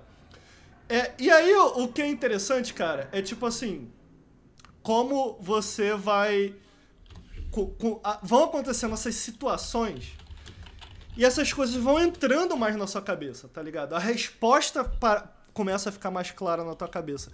E essa resposta, às vezes, é muito mais importante do que executar o combo de dano máximo. Que, pô, é importante, claro. Mas, pô, mano, se tu conseguir dominar esse xadrez mental que vem através desse mental stacking, sabe? Você não precisa da execução mais otimizada, né? Perfeito, perfeito. É, isso, e isso, é, parada muito que eu sinto interessante, cara. Porque é isso, muito fica pro nível alto, né, mano? Isso fica pra galera que quer jogar mesmo, jogar serião, tá ligado? Competir e tal. Mas pra quem quer, tipo, igual, pô, não tô afim de treinar um, um combo sinistro. Porque eu sei que você, se você treinasse, você aprenderia. Eu que tô começando, demoraria, porra, anos, tá ligado? Pra conseguir fazer algumas coisas. E. Só que, tipo, você não se sente que isso tá, tipo, diminuindo o seu jogo necessariamente, tá ligado? Porque se, pô, se eu ganhar nas outras opções. Eu não preciso fazer o bagulho que é mais otimizado e ainda assim eu consigo, tipo, me segurar, tá ligado? É, e aí eu acho, é, era realmente uma coisa que eu não esperava de Street Fighter 6. Tipo assim, pro players estarem falando, pô, mano, se pá, esse é o Street Fighter 6 mais difícil. Sabe por que, que é muito interessante? Porque foi algo que eu nunca pensei antes. Do, tipo assim, pô, mano, como que a gente. Como. A, a É outro respo- tipo de dificuldade, né? Tipo, eles É, é- aumentaram Olha a dificuldade. conclusão. Street Fighter 6 é como a vida. Pô, mano, isso, isso é muito. Quer ver uma parada muito interessante no Street Fighter 6 que também adiciona esse mental stacking? É algo que a gente tem firme como uma, uma característica de jogos de luta, especialmente pra quem quer se aprofundar mais, é a frame data. E aí, de repente, você tem um jogo cuja frame data é dinâmica, mano. Eu tava vendo combos em que você inicia o combo com o drive rush, porque o drive rush altera a frame data. Ele te dá mais plus. E aí, outros combos são possíveis por causa disso. E aí tem uma galera ensinando, tipo assim, como você punir de maneira mais efetiva, começando um combo com o drive rush, ao invés de entrar com o drive rush no meio do combo. Porque aí te permite mais. E quando você tá em burnout, que é basicamente quando você gasta toda a tua barra de X, a tua frame data também muda. Então você tem uma frame data que ao longo de uma partida vai se alterando. Puta, eu acho isso muito foda, mano. Eu acho isso muito foda. Então, o que antes era tomado como certo, tipo assim, é isso, isso, isso, de repente você tem algo que tra- traz algo dinâmico que eu acho que também adiciona a esse mental stacking, que eu acho que é a principal característica, assim, de dificuldade de Street Fighter 6, tá ligado? Do tipo, É, caralho. pra, pro, pros leigos eu diria que é tipo. A fluidez dos seus movimentos muda dependendo da circunstância que você está no jogo, tá ligado? Tipo assim, coisas que às vezes você consegue fazer num momento e você não consegue fazer em outro, né? Coisas Pô, que mano, ó, eu vou- eu vou- não dá pra fazer de outra forma. Eu vou tentar simplificar da melhor maneira aqui. É, é, um jogo roda, no caso do Street Fighter 4, ele roda 60 frames por segundo, certo? Vamos imaginar que a animação completa de, de, de, de um soco forte, estamos imaginando isso aqui, é 15 frames. Então, 1 segundo, 60 frames, 15 frames para um soco forte. Nos primeiros 5 frames, o ataque é só uma animação pro soco do Ryu sair. A partir do sexto frame, o frame tá ativo, ou seja, ele passa a dar dano no seu oponente. Do, do frame 6 ao frame 12, ele dá dano no seu oponente. Se o teu oponente estiver perto, ele vai tomar o soco forte. Se antes dos 5 frames o teu oponente, sei lá, te der um soco fraco, que tem uma animação de 2 frames, ele vai interromper teu ataque, porque 2 frames ganha de 15, certo? É, então, os primeiros 5 frames é a animação saindo, do 6 ao 12 é a animação ativa, do 12 ao 15 é a animação de recuperar. Então, tipo, ele faz o soco, o soco volta. Certo? Então o que que significa? Que, pô, quando eu dou um soco forte e você defende, ah, foda-se, não vou mais explicar. Não, nada. Pô, moleque, é melhor uma Ah, eu analogia. tentei, melhor eu analogia. tentei.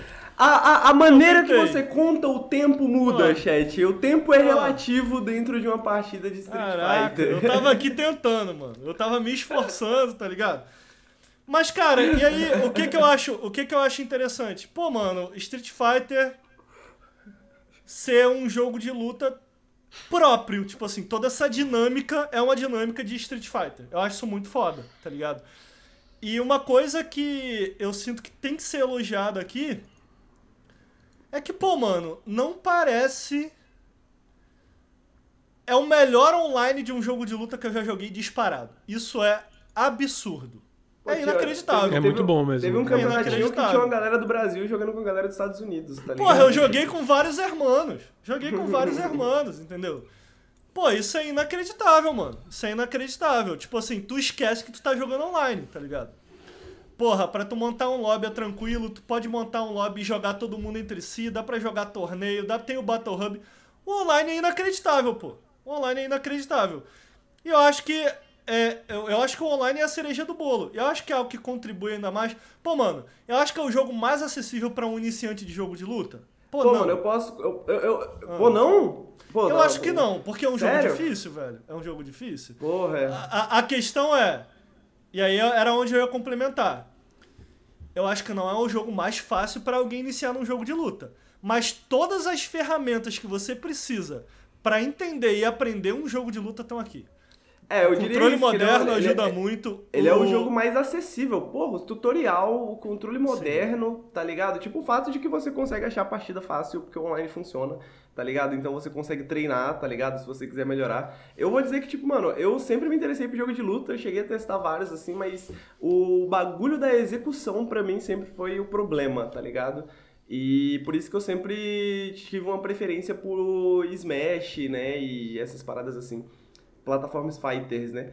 E, pô, esse, esse, o Street Fighter me dá a sensação disso, tipo, é- a vibe de jogar um plataforma fighter, de, tipo, aprender um plataforma fighter, mas, assim, com certeza parece que o, o, o teto, assim, é bem maior, assim, tipo, pô, tem muita coisa pra aprender. Mas, pô, dá pra aprender, tá ligado? Tipo, tinha algumas coisas pra mim de jogos de luta que pareciam muito arcanas, sacou? Tipo, até hoje tem muita coisa de jogo de luta que parece arcana, sacou? Só que eu não preciso lidar com isso, porque eu posso jogar no moderno, porque eu posso ver o tutorialzinho, porque eu tenho, Sim. né, tem todas essas paradas. Não, eu acho que, tipo assim. Ah, eu fiz um. Eu fiz um encontrinho aqui em casa de Street Fighter. Chamei um monte de gente que nunca tinha jogado Street Fighter. Ah, eu tava jogando o modo single player, e aí no modo single player eu jogo só com controle moderno, só pra aprender como é o controle moderno, especialmente pra aprender pros meus amigos que vêm aqui em casa. E, pô, mano, te falar, dois amigos compraram Street Fighter e uma amiga minha que nunca tinha jogado jogo de luta, tipo, se amarrou. Tipo, curtiu muito jogar Street Fighter. E ela jogou tudo no controle moderno, tá ligado? Eu ensinei o básico no controle moderno. E, mano, eles estavam legitimamente se divertindo e fazendo combos, mano, tá ligado? E se divertindo com o jogo, tá ligado? Então, puta, eu vou defender o controle moderno até o fim, mano. Eu vou defender o Pô, mas controle quem não moderno até o defende, eu tenho É. opiniões fortes sobre quem não defende. Não, amigo, eu, olha eu- só, eu- eu vou te existem falar questões. Que, tipo assim, é, eu acho que pra mim o bagulho, mano, é que eu finalmente, a partir do controle moderno, consegui entender o que se passa na mente de um jogador de. Sacou? Tipo, eu entendi, tipo, através do contor- do controle moderno, eu consigo entender por que, que é difícil executar. Como é difícil executar e por que quando você vê essas paradas, pô, isso é bacana, ou isso é. Ou, ou, na real isso é bem mais fácil do que parece, às vezes, tá ligado? Mas, tipo assim, o jogo que você precisa. O jogo que você joga depois que você aprende a executar o que você quer, tá ligado? É outra coisa, sacou? Porque até então eu não conseguia fazer o que eu queria num jogo de luta, porque eu não sabia o que, que eu tinha que fazer. Agora eu pelo menos sei o que eu quero fazer, sacou? Tipo, mais que as decisões sejam erradas, eu estou tomando decisões de fato. Enquanto em outros jogos de luta é tipo, pô, botão mashing, assim, tipo, eu não sabia exatamente o que eu tava fazendo, então vamos testar aqui. Então esse jogo me permitiu, tipo, ele, ele, eu, eu sinto que ele é o mais acessível pra mim, porque ele permite a você aprender isso, e aí depois você entende se você quer ou não aprender a executar as paradas e etc e tal. Mas você entende por que que você faz isso, tá ligado? Quais são as motivações por trás disso aqui ou não. Eu achei engraçado que eu tava jogando com. Acho que o Henrique já evoluiu, mas no início a gente tava jogando.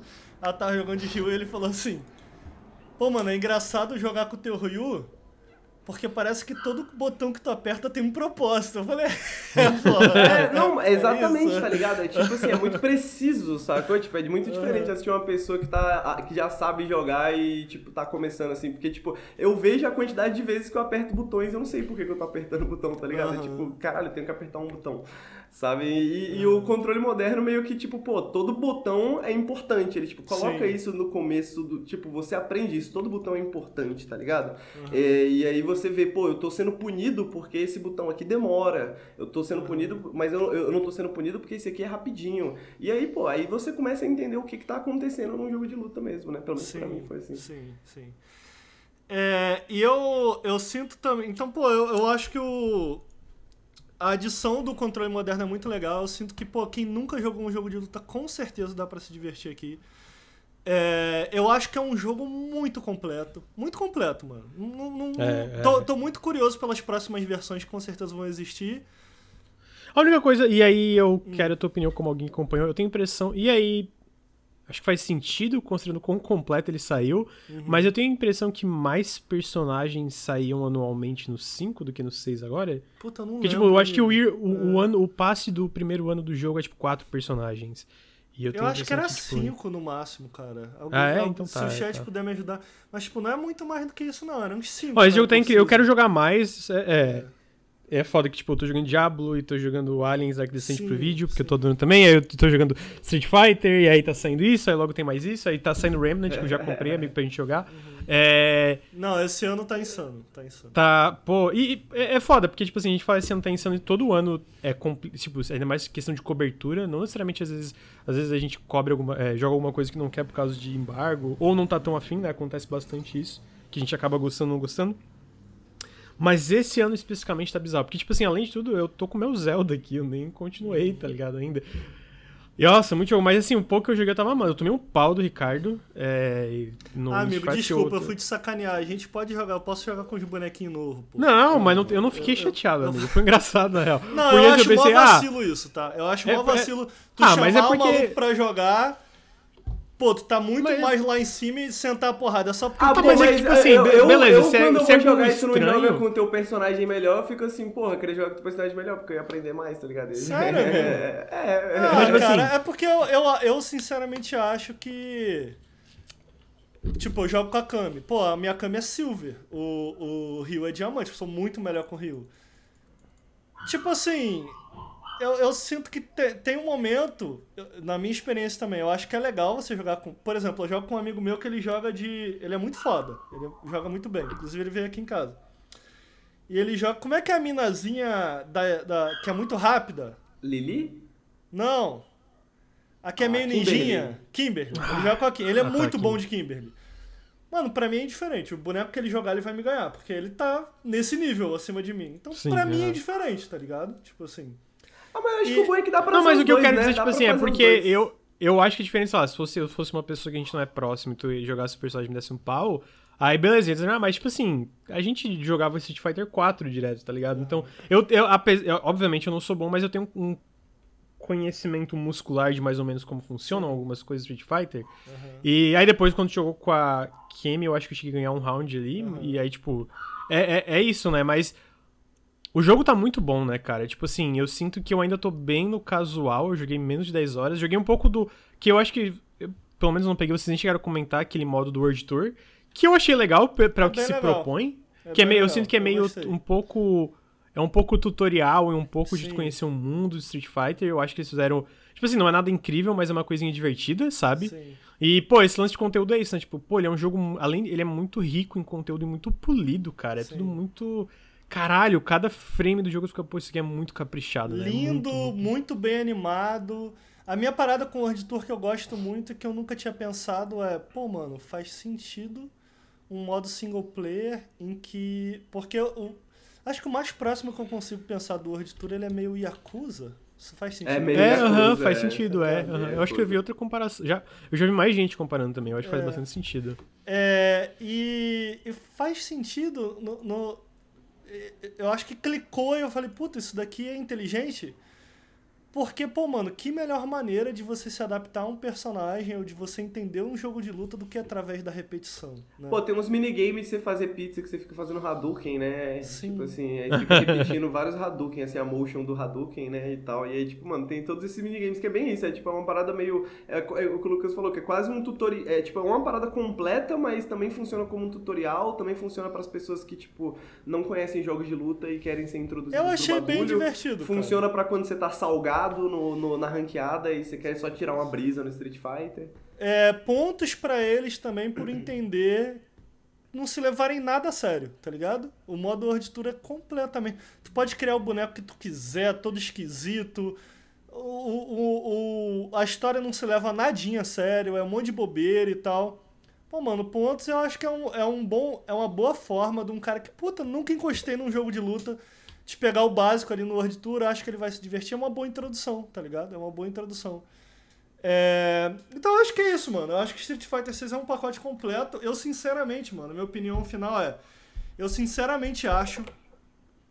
Aspas fortes aqui. que a gente tá vendo o melhor Street Fighter já feito.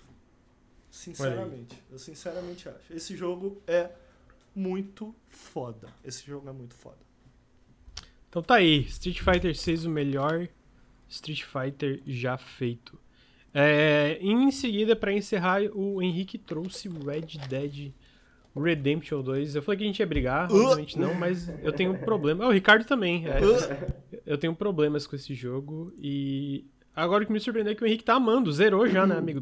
Só no epílogo, na verdade. Falta né? a última missão, literalmente a última missão. É, Ele até chorou com esse jogo, eu soube. Chorei, cara. Eu tava aqui jogando antes de entrar no Periscópio, e aí a penúltima missão, pra quem sabe qual é a penúltima missão, caralho, muito linda, irmão, muito linda, tá doido. Aí eu dei uma choradinha assim antes de entrar no Periscópio.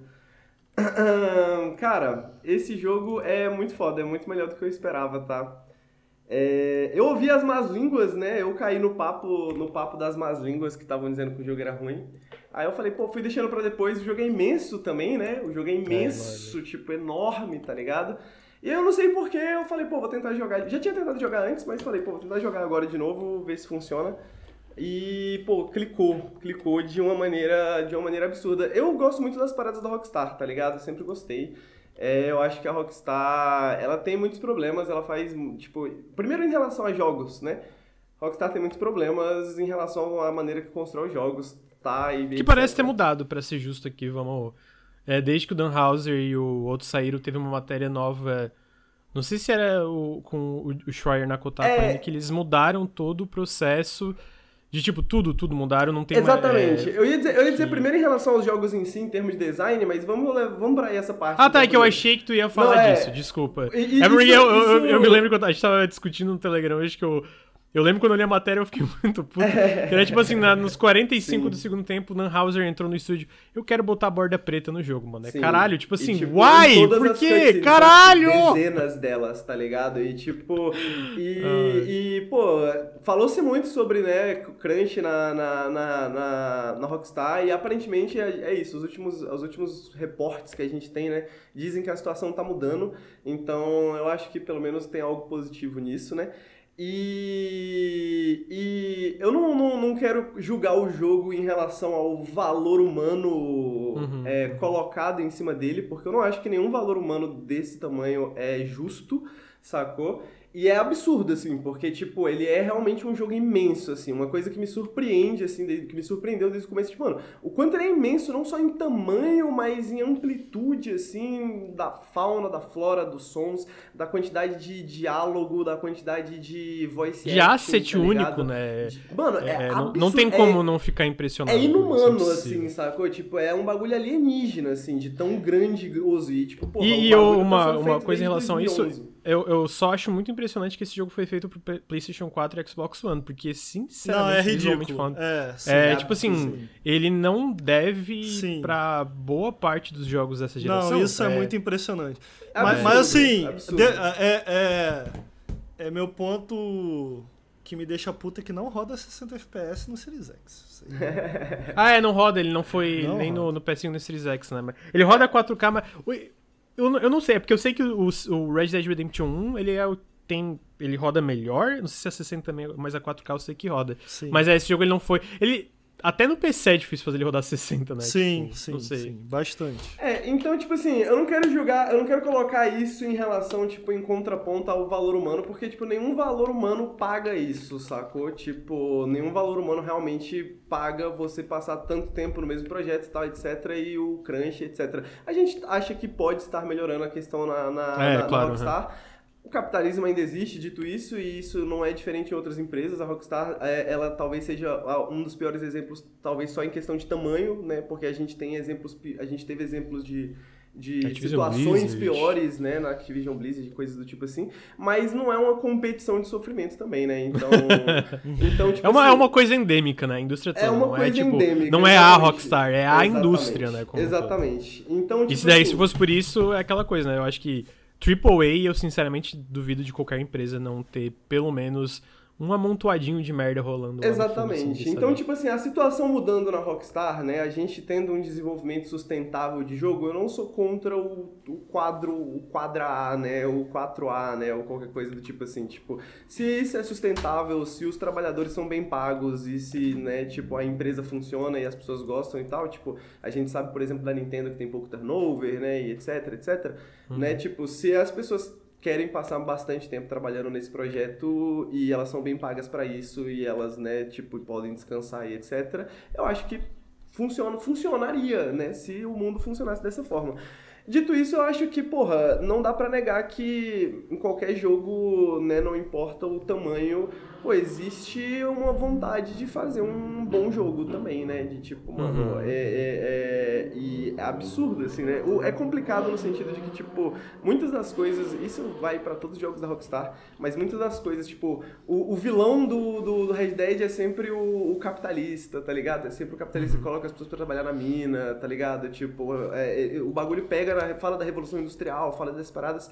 E ao mesmo tempo a Rockstar, a- ela fez Red Dead Redemption dessa forma, tá ligado? Então, tipo, é, é, é complexo, sacou? Tipo, eu não vou dizer que não é complexo, eu acho que a Rockstar, tipo, a- em questão de, até por questão do escopo do jogo, né? É uma, é uma, é uma questão extremamente complexa. Não acho que seja simples dizer que que é ruim porque tem crunch ou é bom porque foda-se o crunch, porque o jogo é legal, porque o jogo é bom, porque o jogo é maneiro, tá ligado? Tipo, eu não acho que nenhuma das posições são completamente viáveis no mundo em que a gente vive. E é o que a gente tem é o que a gente tem. A gente tem Red Dead Redemption 2, que é um baita jogo, tá Tu ligado? tá Um se sentindo produto de mal por a... Tá, é não, isso, eu tá quero, eu quero, eu quero, Tá eu quero sentindo mal eu- por o jogo ser gigante. Não, E- eu quero exemplificar porque eu acho que isso é importante pra ideia do jogo, tá ligado? E aí é onde que entra toda a história do jogo e o porquê que eu gosto tanto da Rockstar também, tá ligado? Eu acho que a Rockstar, ela é muito corajosa de certa forma, às vezes até por uma falha, assim, às vezes até tua fault, né? No sentido de Tipo, a Rockstar começou sendo essa empresa de, pô, uma parada bem jovem, uma parada bem. Nós fazemos o que as outras empresas não têm coragem de fazer, nós falamos de temas adultos e etc, etc, etc. Tá ligado? Sempre foi um pouco assim, às vezes exageradamente assim, sacou? Mas eu sinto que esse é o jogo mais maduro da Rockstar, tá ligado? Eu sinto que ele tem muito da Rockstar, tem muito do humor, da comédia da Rockstar, ele tem muito dos problemas da Rockstar, muitos dos problemas eh, temáticos, digamos assim, que eu vou chegar lá. É, mas eu sinto que ele é o jogo mais maduro. Ele, eu sinto que ele é o jogo que a Rockstar tá tentando realmente reconciliar o que que eles querem fazer com tipo, qual que é o legado deles em termos de produção cultural. E eu realmente acho que Red Dead Redemption 2 é uma das maiores obras sobre os Estados Unidos, assim, tipo assim, como Poderoso Chefão, como, tá ligado, Goodfellas, como os filmes do, do, do mito estadunidense, né, que é uma parada que eu vou entrar também. É, eu sinto que ele é um jogo extremamente maduro, extremamente consciente de si mesmo, assim, sacou? Tipo, com problemas também, mas imenso o suficiente pra ter coisas, né, tipo, absurdamente fenomenais e coisas que são, tipo, mano, extremamente problemáticas, assim, que eu acho que é, são fodas lidar e conceitualizar tudo no mesma coisa, porque é muito imenso, é muito grande, é muito gigante. E aí, qual que é a parada? A história de Red Dead Redemption, eu não vou entrar em muitos spoilers, né? Tipo, mas vou querer falar um pouco da história ali até a metade, se eu puder, se vocês me permitirem, chat. É, Não, não, história- eu não quero saber. Você não quer saber? Então eu não vou dar Pô, spoiler, vai o ser spoiler muito da spoiler, metade. porque eu não dar- zerei o bagulho ainda. Eu quero jogar. Tá instalado no meu Series X. Então eu vou falar só do começo. Eu cheguei até a fazenda dos menores lá. E aí tem, tem uma fazenda que é contra a outra, tem um Flamengo Tá, Vasco rolando ali. Rhodes, né? Tá. Então Eu vou chegar. vou, falar, eu vou falar mais ou menos até Rhodes. Eu- uma coisa que eu posso falar é que a gente. Coisas que a gente já sabe do Red Dead Red- Redemption 1, né? É, a gente sabe que essa história vai pra merda, né? A gente Vai. sabe que essa é uma história trágica. E, e a gente sabe que essa é a história de como as coisas deram errado, né? Como que as coisas deram errado pra essa, essa gangue que tá vivendo no fim de uma era, né? No fim da era, ali no começo da era moderna, no, né? e você lida com essa. E, e você vê esses personagens lidando com essa transição de períodos também. E eu sinto que, assim como os outros jogos da Rockstar, eles falam muito sobre ideologia estadunidense, tá ligado? Muito sobre os Estados Unidos, sobre a construção dos Estados Unidos, sobre a construção de nacionalidade dos Estados Unidos, de identidade dos Estados Unidos. E, cara, eu acho que a Rockstar, ela tem um, um dedo na cultura muito interessante, tá ligado? Tipo, tem uma frase que eu, não eu nunca vou conseguir esquecer, mano. É um diálogo que um cara tá trocando, assim. Enquanto você tá observando um acampamento, os caras têm os diálogozinhos, né? E tem milhares desses espalhados. E eles são muito bem escritos. A Rockstar escreve muito bem. E o cara fala assim, pô, você é da onde? Aí o cara responde, pô, eu sou polonês, de Milwaukee, tá ligado?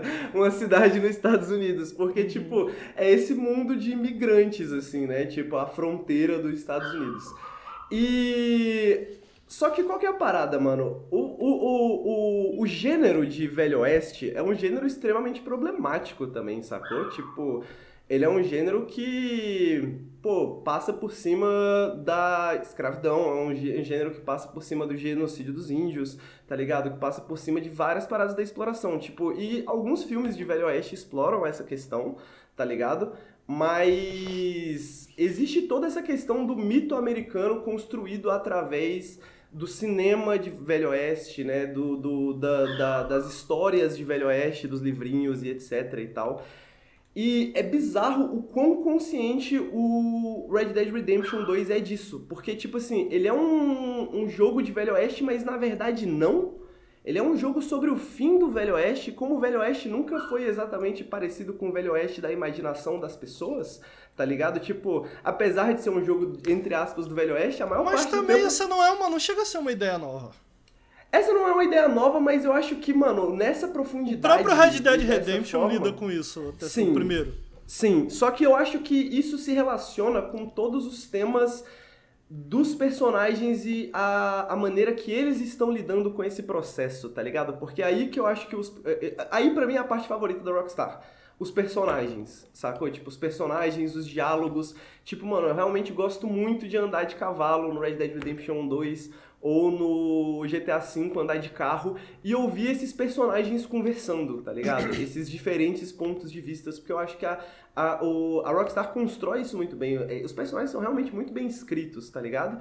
E você vê o Arthur Morgan, né? Que é esse cara que, tipo, mano, acreditava nesse sonho de Velho Oeste e ele, tipo, passar por esse processo de desilusão Sacou? Tipo, ao longo dessa parada, sacou? Tipo, cara, é extremamente poderoso porque os personagens são muito profundos, tá ligado? E eu digo que eles são profundos não no sentido de que eles têm muitos lados necessariamente, porque eu acho que nem é esse o caso. O Arthur Morgan mesmo, ele, ele é um pouco, às vezes, meio tipo, inocente demais, assim, tipo, absurdamente inocente, tipo, não faz muito sentido, mas no sentido de que, tipo, a maneira de contar histórias da Rockstar é muito maneira. Tipo, mano, você chegar no acampamento e você ouvir esses personagens conversando e falando sobre a vida deles e, e, Eu tipo, acho que o acampamento é uma das coisas mais legais desse caralho, É, essa parte eu acho muito legal também. Insano, cara. Eu tenho muitos problemas com esse jogo, mas eu lembro que na época. É, eu joguei faz muito tempo, então a minha memória tá nebulosa, né? É, mas eu lembro que uma das coisas que eu achei mais impressionante, e uma das poucas que eu concordava, que eu concordava porque eu, eu sinto que o pessoal fala muito sobre esse- o mundo desse jogo ser uma coisa muito viva e orgânica. Pô, mas isso é e em foda, algumas né? coisas eu não sinto isso, mas Sério? no acampamento eu sinto. No, no Pô, acampamento eu- eu eu- a minha questão com Red Dead, eu acho isso tudo. Eu acho é um jogo extremamente lotado de detalhes, um jogo extremamente vivo, um mundo extremamente detalhado. É tudo muito incrível. Eu gosto do storytelling, eu gosto dos personagens. Uma porra é chato de jogar. Puta que pariu. Cara, e eu, con eu Porra. concordo, eu concordo, e aí eu sinto, eu, eu, eu queria falar de algumas das reclamações que eu vejo, de algumas das questões que eu vejo das pessoas falarem do jogo. É, eu concordo com o Lucas nessa questão das pessoas falarem do jogo, é muito vivo, e eu, eu queria separar essa parada em duas questões. Não, Eu só, sinto- só deixa eu dar um, um parênteses pra explicar o que eu quis dizer, porque eu falei e joguei, né? Ah, eu não acho. Não, Eu, eu- eu- não, é só tipo, eu acho que em questão de construção de mundo visual e sonoramente, é uma das coisas mais impressionantes que já foi feita nos videogames. É absurdo.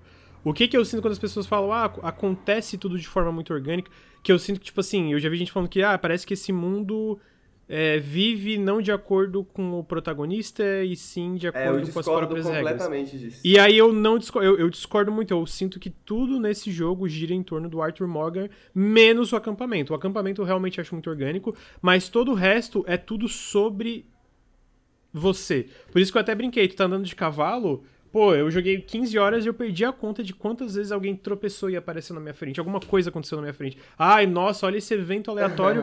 que depois de um tempo de tu jogando videogame, tu consegue perceber por trás das cortinas que é uma coisa que é pra alguém aparecer na tua frente. E aí, tipo assim, eu sinto que é isso. Tu é o protagonista desse mundo.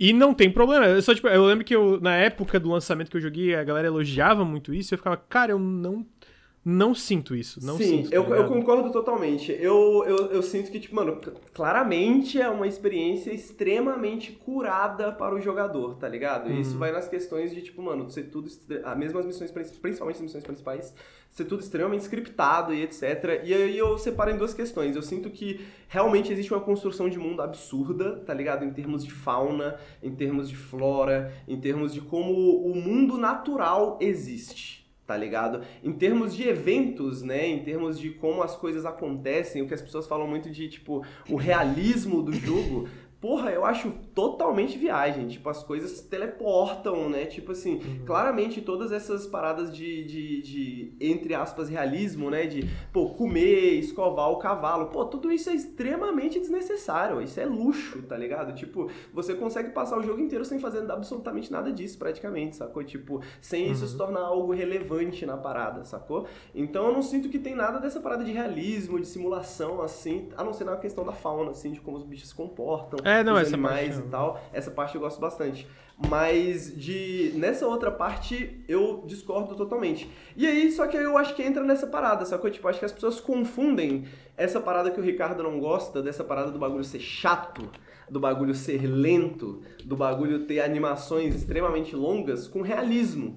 E tipo, eu não acho que é realista, mas eu gosto das animações longas, tá ligado? Eu gosto das animações longas. Eu acho que essas animações longas, essa chatice do, do, do mundo, assim, tipo, pô, o jogo é basicamente vai pra lá e pra cá o jogo inteiro, vamos ser sinceros, sacou? Tipo, anda, anda Eu te marquei naquela É, musiquinha. Waypoint Simulator. Waypoint Não, Simulator. não deixa de ser, tá ligado? Tipo, isso é totalmente verdade. É pra, vai pra lá e vai pra cá. E aí, tipo assim, na maioria das vezes você nem pode andar na velocidade máxima. Você acompanha os personagens enquanto eles estão tendo um diálogo. Pô, mas eu acho vezes, isso muito foda, gosto. tá? A Eu parte acho minha, foda. minha parte Chato. favorita desse jogo é poder chegar na cidade e fazer oba! É, pô, cumprimento é muito bom, cara. Pô, eu cumprimento todo mundo. Loud partner. Pô, é Muito muito bom, cara. E, tipo, toda essa chatice, pra mim, ela é justificada nessa parada, sacou? De que, tipo, pô, o mundo tem tanta coisa assim que é, tipo, mano, realmente você parar e tirar as flores, assim, sacou? De, tipo, se eu sou obrigado a passar cinco minutos andando nesse caminho aqui pra chegar no meu próximo objetivo, eu e, e eu não tenho mais nada pra fazer, eu vou olhar as coisas ao redor, tá ligado? E aí você começa a ver, tipo, mano, os coelhinhos correndo. Aí você começa a ver os bichos lá na frente, já, tipo, olhando você e já começando a correr, tá ligado? Tipo, e, e, e, e, porra, o mundo é lindo demais. Então, tipo, por É. que não passar tempo olhando essas paisagens, tá ligado? Porque, mano, essas paisagens realmente são muito bonitas. E aí é nesse sentido que eu acho que o jogo ser tão lindo, tão grotescamente bonito, tão grotescamente gigante, meio que tematiza junto com o jogo, sacou? Tipo, amarra junto com o jogo. Porque se o jogo fosse extremamente lento e fosse feio pra caralho, tipo, pô, ia ser um saco, sacou? Porque você não teria, tipo, essas paisagens pra você, pô, tá ligado? Só curtir Absorver. mesmo o, o outdoor digital, que é o mundo de Red Dead Redemption 2, saca? Então, mano, eu não, não acho que o jogo é realista, eu acho que o jogo, tipo, mano, é totalmente game, gamificado, mas ele faz escolhas de ser chato, ele faz escolhas de ser lento, ele faz escolhas de ter essas animações longas pra você apreciar o momento. E eu percebo isso quando eu jogo que, tipo, Pô, eu sou uma pessoa que tô meio que rushando o jogo, né? Tipo, eu, eu, eu fiz as missões secundárias, a maioria, eu não fiz a da agiotagem porque eu não sou otário, não vou ficar fazendo aí, pa- segurança de agiota porra nenhuma, Que quero isso, que Strauss vai Tá no jogo é pra fazer. esquece isso. não, agiotagem não, essa é opcional. Ah, É, e aí. E aí, tipo assim, eu fiz várias das missões secundárias porque elas também elas são muito convolutas, assim, mano. Tem muita coisa nas missões secundárias e tal. Tipo, é bizarro porque às vezes uma conversa de bar vira uma missão secundária gigantesca que você não esperava, tá ligado? E isso me surpreende, tipo, missões secundárias que às vezes são mais interessantes do que várias das missões principais, assim, sabe? Tipo, é absurdo. E, mas mesmo assim eu fui, eu fui indo pela história, tá ligado? Eu, então eu fui avançando pela história. Eu não passei tipo duas horas ali andando de cavalo pra caçar e não sei o que e tal. E mesmo assim eu sinto que, tipo, eu jogava três horas do jogo e eu tinha feito quase nada, tá ligado? Tipo, eu tinha feito umas três missãozinhas e andado por aí, porque é lento, é devagar a parada, sacou? Tipo, o bagulho demora. Mas eu gosto, eu gosto dessa demora. Eu acho que combina com o gênero também, né? O gênero de faroeste, sacou? Tipo, combina com os temas desses personagens, tipo, entenderem a liberdade através dessas paisagens também, né? De tipo, mano, e, e, eles são as últimas pessoas que apreciam essas paisagens, né? Enquanto o mundo inteiro tá em transformação e já não Oh. liga mais pra essa parada, tá ligado? E o. Eu tenho que elogiar aqui. O Arthur e o Dutch são uns personagens muito fodas, tá? Muito maneiro. Gosto muito dos dois. É, Arthur e quem? Qual outro? Arthur, O Arthur e o Dutch, o. Ah, o líder, Dutch, eu vi é, Dante. Toda a dinâmica é, deles é, é fora de série, assim. É Fora de série. maneiro. Absurda. É... Eu acho- Falei, falei, falei. Não, eu ia comentar outra coisa e esqueci, mano. Me fugiu. Segue aí. Não, eu, eu, eu- Mano, a dinâmica dos personagens é o bagulho que me atrai, é a parada, sacou? Tipo, essa parada parece pouca, assim, né? Mas essa parada de você ter essas transições, assim, bem. bem. seamless, né? Tipo assim. É, entre as missões principais e o mundo, tá ligado? E, tipo, você conversa com os personagens depois das missões e eles falam coisas das missões, tá ligado? Tipo, existe um certo ponto em que isso é muito jogo, né? E que isso é muito videogame. Por isso que eu discordo totalmente da parada do realismo. Mas eu sinto que o jogo é tipo, pô, é um teatro gigantesco. Que se você puxar muito ali nas bordas, ele vai desenlaçar, tá ligado? Tipo, ele vai desabotoar um pouco. E aí entra a questão de o bagulho ser muito scriptado e etc. E eu acho que tem uma parada. Esse ano eu joguei Tears of the Kingdom, sacou? Tipo, e é um jogo, mano, um dos jogos mais criativos que eu já joguei, pô. É um jogo que me faz sentir criativo, é um jogo que tem muitas das paradas da, da emergência que eu adoro num jogo de mundo aberto, tá ligado? E eu sinto que Red Dead Redemption, principalmente por eu ter jogado Tears of the Kingdom hoje, né, esse ano, Red Dead Redemption 2 não precisava ser isso pra mim. Tá ligado? Tipo, ele não precisa ser essa história emergente. Tipo assim, eu sei que eu sou um cavalo sendo guiado pela, pela boca, assim, pelos dentes, tá ligado? Durante o jogo. Mas eu tô tranquilo em ser guiado pelo jogo como um cavalo, porque a história que o jogo tem pra me contar é muito interessante, tá ligado? Porque a curadoria dessa experiência é muito bem feita, sacou? Então, tipo, no Red Dead Redemption 2 é um jogo que eu não sou essa pessoa que vai, tipo, mano, procurar a maneira que, tipo, pô, qual que é a maneira mais criativa de você resolver esse problema? Porque não, ele, não me, ele não me passa a ideia de ser esse tipo de jogo, sabe? E esse é um problema que eu vejo muitas pessoas terem com o jogo, assim, pô, ele é muito scriptado e tal, tipo, é, e às ah, vezes não, isso é mas muito isso é ótimo. É, isso às Eu vezes, é- isso, é- eu, eu entendo que às vezes isso é muito irritante, porque o, o, o jogo bugou várias vezes comigo, tá ligado? Teve uma vez que eu terminei a missão e eu tava lá do lado do da galera, tipo, esperando, tá ligado? Tipo, pô, e aí, terminei a missão. E aí a galera ficou lá, só olhando, sacou? Aí eu, é... Aí eu, porra, vou dar load nessa porra aqui. Aí eu dei load, aí quando eu chego lá, eles estão tendo maior trocação de ideia, porque o jogo não carregou o trigger específico que precisava pra passar daquela parte, tá ligado? Então, tipo, às vezes isso é muito irritante. Tem vários momentos que isso é muito irritante, tá ligado? Mas Ô, se amigo. você seguir direitinho, assim, o, o, o, o, o trenzinho, funciona tão bem o jogo, cara. Eu, Eu- sinto, eu- tá ligado? A minha sensação é que o jogo, esse é pra mim, né, pelo menos. Esse é um jogo que você muito específico, você tem que estar com muita vontade de jogar esse tipo de jogo. O que aconteceu comigo foi eu tinha brigado com uma menina que eu gostava muito, tava triste, triste, triste. É, é porque tem se o Lucas me permite, eu sei que o Lucas gosta das minhas é, é, das minhas analogias aqui, que eu tava eu tava com porque sabe o que é pior que ser corno, Henrique? O pior do que ser corno é você se sentir corno. Eu nem namorava a menina, mas aí vi a menina com outro, me senti corno. Fiquei muito triste, mano. Porra, tem coisa mais triste do que isso, velho? Pô, aí fui jogar Red Dead.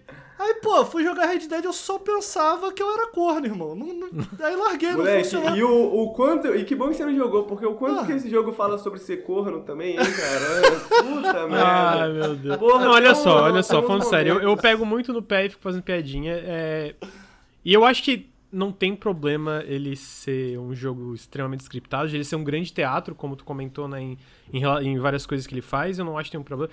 Eu não acho que nem tem, por exemplo, eu o meu problema com gameplay de eu não gostar da, da parte de tiro não Ah, é. é, é não- meio merda mesmo, eu também não gosto. É, tipo assim, meu problema não é, entendeu? Tipo, não é, É o problema de ele ser meio. O problema é, tipo assim, é quantas galerias de tiros que o jogo te bota, Sim. mesmo se o gameplay não sendo muito bom. Então, tipo assim, É, eu ah, a proposta é alguma. A, a proposta é X, daí. Pô, eu acho que algumas coisas dessa proposta, pra mim. E aí, por isso que eu quero dar outras chances, é- até porque eu tomei um spoiler de uma coisa que eu acho muito legal que, que o jogo faz, que eu quero. Queria ver jogando. É isso. E aí, outra coisa, por exemplo, da, do lance das missões. Eu acho que até esse lance. Eu, eu lembro. É, é que faz tempo que eu joguei, né? Faz tempo. Tipo, eu joguei na época do lançamento, joguei umas 20 horas, não clicou e eu nunca mais joguei desde então. E eu quero dar outra chance. Porque já faz o quê? Eu acho que saiu em 2018 o 19, jogo, faz 5 10, anos. É, então, eu, obviamente, posso mudar de ideia, como já mudei de ideia de vários jogos e tal. É, mas dando outro exemplo que eu lembro, tipo assim, o meu problema não era. Ele, é- é- é- ele tem essa, esse design extremamente limitor, limitador nas missões. E é tipo assim, não tem problema ele te limitar de tipo assim, ah, cara, tem que fazer isso pra progredir. É tipo. É que tem uma- uns casos específicos que é tão absurdo, tipo assim, se tu vai um pouco pro lado, É, missão falha. Eu fico, Caralho! Tem- Tipo assim, a minha, a minha ideia nem era sair da, da, da rota. e eu Tipo sinto assim, eu- esse é um eu- problema eu- da Rockstar de maneira me geral, né? Eu me desatentei e já deu missão falha por causa de, sabe, tipo, eu sinto que é uma coisa que vai a um extremo que às vezes quebra a própria imersão que eles querem vender. Tipo assim, tu tá numa missão sobre chegar, é, é, brincando a parte, mas tu tem que chegar do ponto A até o ponto B. E tu ir um pouco pro lado, porque às vezes tá numa uma conversa com alguém, tu ir um pouco pro lado, e isso resultar na falha da missão, pô, não faz sentido nem na proposta deles, porque isso não, vai pô, quebrar e- uma e- conversa e- com alguém, entendeu? E, é foda, Isso me mano. incomodava. É, tipo, isso aconteceu hoje. Eu tava, tipo assim, isso aconteceu agorinha, tá ligado? Eu tava chegando no final da missão, pô, uma missão mó sentimental, uma missão mó bonitinha, tá ligado? Tipo, pai e tal. E aí eu tava chegando no final da missão, eu sem querer atropelei um, um, um coelho, um cachorro, nem sei o que que era o que que eu atropelei, tá ligado? Aí apareceu assim, procurado por crueldade animal. E aí, tipo, mano, eu nem vi, tá ligado? Aí falha na missão, sacou? Tipo assim, eu entendo, mano, tipo assim, tem muitos momentos que, que, isso, que isso é realmente irritante. Esse é um problema da Rockstar de maneira geral, eu acho. Eu sinto que esse, esse é o jogo em que esse problema é o mais mitigado, no sentido de que, tipo.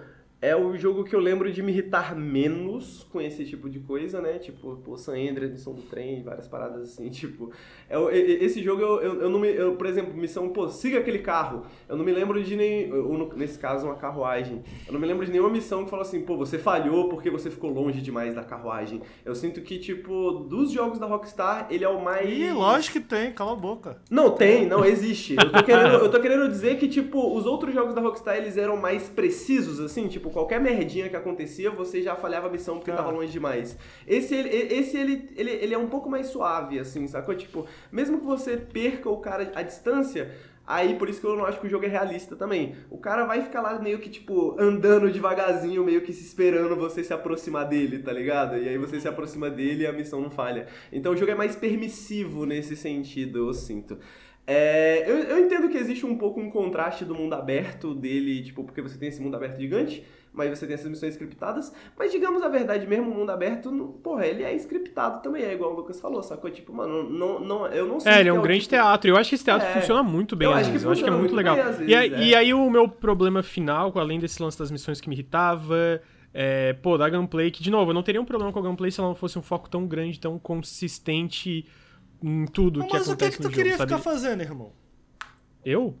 É, tipo assim, vai ter tiro. Não, não, tá eu- Velho Oeste, o- o que, que tu queria beijar Não, mas o boca? meu ponto é esse, amigo. Se é pra ter um, um foco Ah. tão grande em atirar, faz a, o tiro ser legal, melhor. né? É, o tiro é chato. É isso, é é, chata. entendeu? Não, A parte aí de tiro- não a é que parte eu de não é queria tipo que tivesse trabalho, tiro. Tá ligado? É, tipo assim, não é que, não, não é que eu não queria que não tivesse, mas já que é, uma, é um foco tão grande, tão constante, pô, faz o ato de atirar melhor, tá ligado? é uma Justo, coisa justo. que acontece o tempo todo. Aí, tipo assim, tem essas missões que são meio que galerias de tiro e, pô, eu acho meio chato várias vezes. porque Eu não acho, pô, uma coisa super divertida. Não, Dando um exemplo todo muito oposto tipo, toda aqui... missão você fica esperando assim, quando que vai vir a sessão de tiro, tá ligado? Quando É, tipo, e dando um errado exemplo muito oposto aqui, tipo assim, o Ghost of Tsushima, eu não acho que ele tem uma construção de, construção de mundo tão bem feita quanto o Red Dead. Eu acho que o- a história do jogo é, é medíocre, mas eu adoro o combate. Tipo assim, o combate carregou. E, e o jogo tem combate pra caralho. É. Aí beleza, tem combate, mas o combate é legal. E eu sei que são jogos muito diferentes, mas só pra dar É, um, eu- eu- eu- traçar uma comparação aí. eu E calma, calma, deixa eu só complementar o que que eu mais me... E aí, por isso que eu quero dar outra chance. Nas minhas 20 horas que eu joguei, eu ainda não estava pegado em nada que estava acontecendo na narrativa, tá ligado? E aí, tipo, talvez foi o que o Ricardo falou, talvez eu não tava com, no espaço mental pra jogar Red Dead na época. Pô, mas esse Só que jogo o tem problema é- bastante isso, cara. Tipo, tu É porque que tá É. muito na muita vibe de história, Dead. tem muita. Sim. tem- e, tipo, e, ele é um slow burn, né? No sentido de que, tipo, mano. E é, mas daí outra. E aí eu, eu também fico incomodado com isso, porque até comentaram lá o lance de Snowburn, e até. Tu vê quanto irrita as pessoas, porque eu comentei que o Red Dead era chato, alguém falou, pô, mas tu gosta do jogo de colorir, que é o Shikori. Eu acho que é um bom bom, exemplo do bom. Porque o Shikori é um jogo slow burn, e eu adorei, tá ligado? Tipo, não tenho problemas com jogos lentos. O problema é que até ali, tipo, nada É, tinha me que eu- o que eu prendido quero- emocionalmente. O que eu né? quero dizer é que ele é um jogo slow burn de tipo 60 horas de história, Sim, né? é. Então, tipo assim, ess- é- é- essas primeiras 20 horas, assim, elas são muito a fundamentação do que vai vir nas 40 horas seguintes. E, tipo, as 40 horas seguintes, elas têm bastante impacto por conta dessas primeiras 20 horas. Porque essas primeiras 20 horas eu também não... E, e porra, eu sei que é um comprometimento gigante pedir de alguém e falar assim, pô jogue mais do que 20 horas desse jogo e aí ele fica bom, tá ligado? Não é isso que eu estou querendo dizer. O que eu tô querendo dizer é que, tipo, a- a- a- as coisas que eu joguei no começo, que eu tava tipo assim, ah, ok, esses personagens aqui e tal, tal, tal, você vai jogando, jogando, esses personagens começam a crescer em você antes de você perceber, tá ligado? Tipo, caralho, eu, eu realmente me importo com esse personagem aqui, tá ligado? Tipo, eu realmente me importo com essa, com essa preocupação que ele tá tendo, sacou? Tipo, eu realmente me identifico. Há 10 horas atrás eu não me identificava, mas esse personagem também está mudando. Lentamente mudando, tá ligado? E, tipo, e essa que é a parada. É por isso que esse jogo não poderia ser um jogo linear, né? Eu não sinto que ele é o Tocar tipo de interfone, jogo- desculpa, tá? Sem Eu- problemas. eu volto. Eu sinto que ele não é um jogo aberto, do tipo de jogo aberto que você, mano, escolhe uma direção e aí você sai andando e aí você encontra uma parada legal, sacou? Tipo, ele definitivamente não é. Se você fizer isso, eu acho que você só vai se irritar, porque vai demorar pra caralho pra você voltar, tá ligado? E aí você vai ficar mais puto ainda de não ter encontrado nada, sacou? Tipo, claramente todas as coisas quase emergentes, assim, são coisas curadas, são coisas colocadas ali, etc. Só que se ele fosse um jogo simplesmente um jogo linear, ele também não funcionaria. Porque, tipo, muito disso é, mano, você tá andando no, no, no- no acampamento e você ouviu uma conversa, tá ligado? E aí você começa a ver essa conversa sendo referenciada lá na frente, numa missão, sacou? E você começa a ver pela conversa que o personagem tá começando a ter dúvidas sobre certas coisas.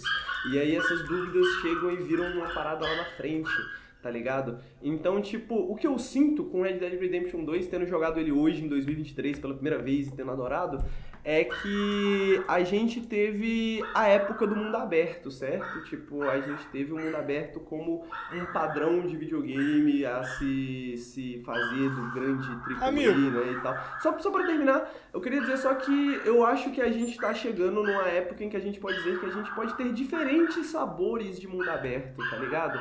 E Red Dead Redemption 2 é, definitivamente não é um jogo emergente, realista, simulação que as pessoas pintam ele como, eu acho. E nem o que as pessoas gostariam que ele fosse às vezes, tá ligado? Mas eu sinto que, porra, a maneira que ele conta uma história sobre o Velho Oeste, sobre identidade, sobre masculinidade, mesmo com os erros, é absurda. Tipo, não Mas tu zerou, foi? igual, velho. Falei, falei. Tu zerou, foi? Falta literalmente a última missão, mas a, a missão, a, a história principal, ela acaba e aí tem um epílogo de seis horas, tá ligado? Quantas Yeah. horas? Quantas horas? Ah, cara, eu não sei porque eu joguei na Epic, eu não sei se vocês jogaram na Epic, mas Acho que não, foi mano. umas... Eu joguei na Steam. Se ninguém jogou na Epic, só eu joguei, deve ser o que tá na Epic, umas 60 horas, 70 horas. É, eu tô achando curioso que disso tudo que você falou, o que eu entendi foi. E é importante reafirmar isso pra nossa audiência aqui. Você gostou de Red Dead porque ele é bonitão, é isso? Cara, eu acho que ser bonitão faz Porque sentido ficou. no- no Fica aqui me enchendo é. o saco quando eu acho um bagulho bonito. Pô, não, não, eu não fico enchendo Aí o saco quando você acha um aí- bagulho bonito. Eu fico te enchendo o saco quando você acha um bagulho feio. É diferente. Porque Ó, eu, a- eu acho. demais, hein? Eu acho o Que jogo lá, isso. 24 Killers lá, feito de massinha Ah. e o caralho, eu acho bonito. E eu acho Red Dead Redemption 2 bonito Brincadeira. também. Mas você só acha Red Dead Redemption 2 bonito. Não tenta Tá dar a pô? volta nisso, não. O Henrique que é muito isso, cara? papinho. O cara é muito papinho. Porra! Que isso? Pô, eu gosto de Esse cara na balada cara. deve dar trabalho, irmão. Porque o cara fala, tu vai caindo no papinho dele. Pô. Pô, tem. E, e tem, e tem, ó, velho, eu vou dizer que. Eu vou dizer que tem alguns jogos que são, que são, tipo assim, graficamente bonitos, mas eu acho que tem, tipo, uma direção de arte que não, não, não me agrada, tá ligado? E eu sinto que Red Dead Redemption 2 é isso, porra, tem uma. Tipo assim, mano, é. E aí, ó, o único lugar onde eu acho que vale a pena falar que o jogo é realista. Tipo, porra, e, porra, não posso falar também porque eu nunca fui, né? Nunca estive lá no, no sul americano, lá no, pra ver como é que funcionam as paradas lá. Mas em termos de como essa a, a sensação dessas paisagens, Botei. essas paisagens sentem realista, tá ligado? A sensação da paisagem, do, da fauna, da flora, essa parte é realista. Todo o resto é videogame, mas tipo Pô, assim, amigo, o tu vai andando pô, na lindo floresta. Demais, lindo demais, lindo demais. Tu vai andando na floresta, o, o passarinho piu-piu, a fumacinha. a Aí tu mete bala no passarinho. Pô, O mano, passarinho é- piu piu vai É tomar muito cu. muito foda. é Isso é muito muito foda. foda nesse jogo. Pô, é muito foda. Muito E, a mu- e, a- e, e que- e falando, mas na moral, a música, porra, a Foda, música dinâmica quando você tá só andando pelo mundo, que ela começa. E tipo, ela é tão subentendida, tão sutilzinha assim, sacou? Que quando tem as músicas vocais, vocalizadas e tal, que são mais música mesmo, assim, tipo, mano, o bagulho bate de uma forma totalmente diferente, assim, mano. O, o- o resto do, durante, as, durante quando você tá andando, você escuta só. Tipo, uns instrumentinhos no fundo, andando, pô, você escuta água, pesca um peixinho, pô, bom demais. Bom demais. Posso só fazer um comentário? É Muito porque eu saí bem na hora que tava comentando uma coisa sobre o mundo aberto, e eu não, eu não. Não sei se vocês já falaram disso, né? Mas de, tipo, ele ser essencial pra mensagem. Por que, que o jogo quer passar, né? Tipo, mesmo se muita coisa é um teatro. Eu não acho que tem, eu não tenho um problema com o mundo aberto desse jogo. É, eu tenho esses problemas que eu comentei. E eu, muitas vezes eu exagero pra pegar no pé. Tipo assim, a minha experiência com ele foi um jogo medíocre e chato. Mas eu entendo porque muita gente ama. E eu quero dar outra chance porque eu acho que eu posso amar. É, dependendo da mentalidade que eu entrar.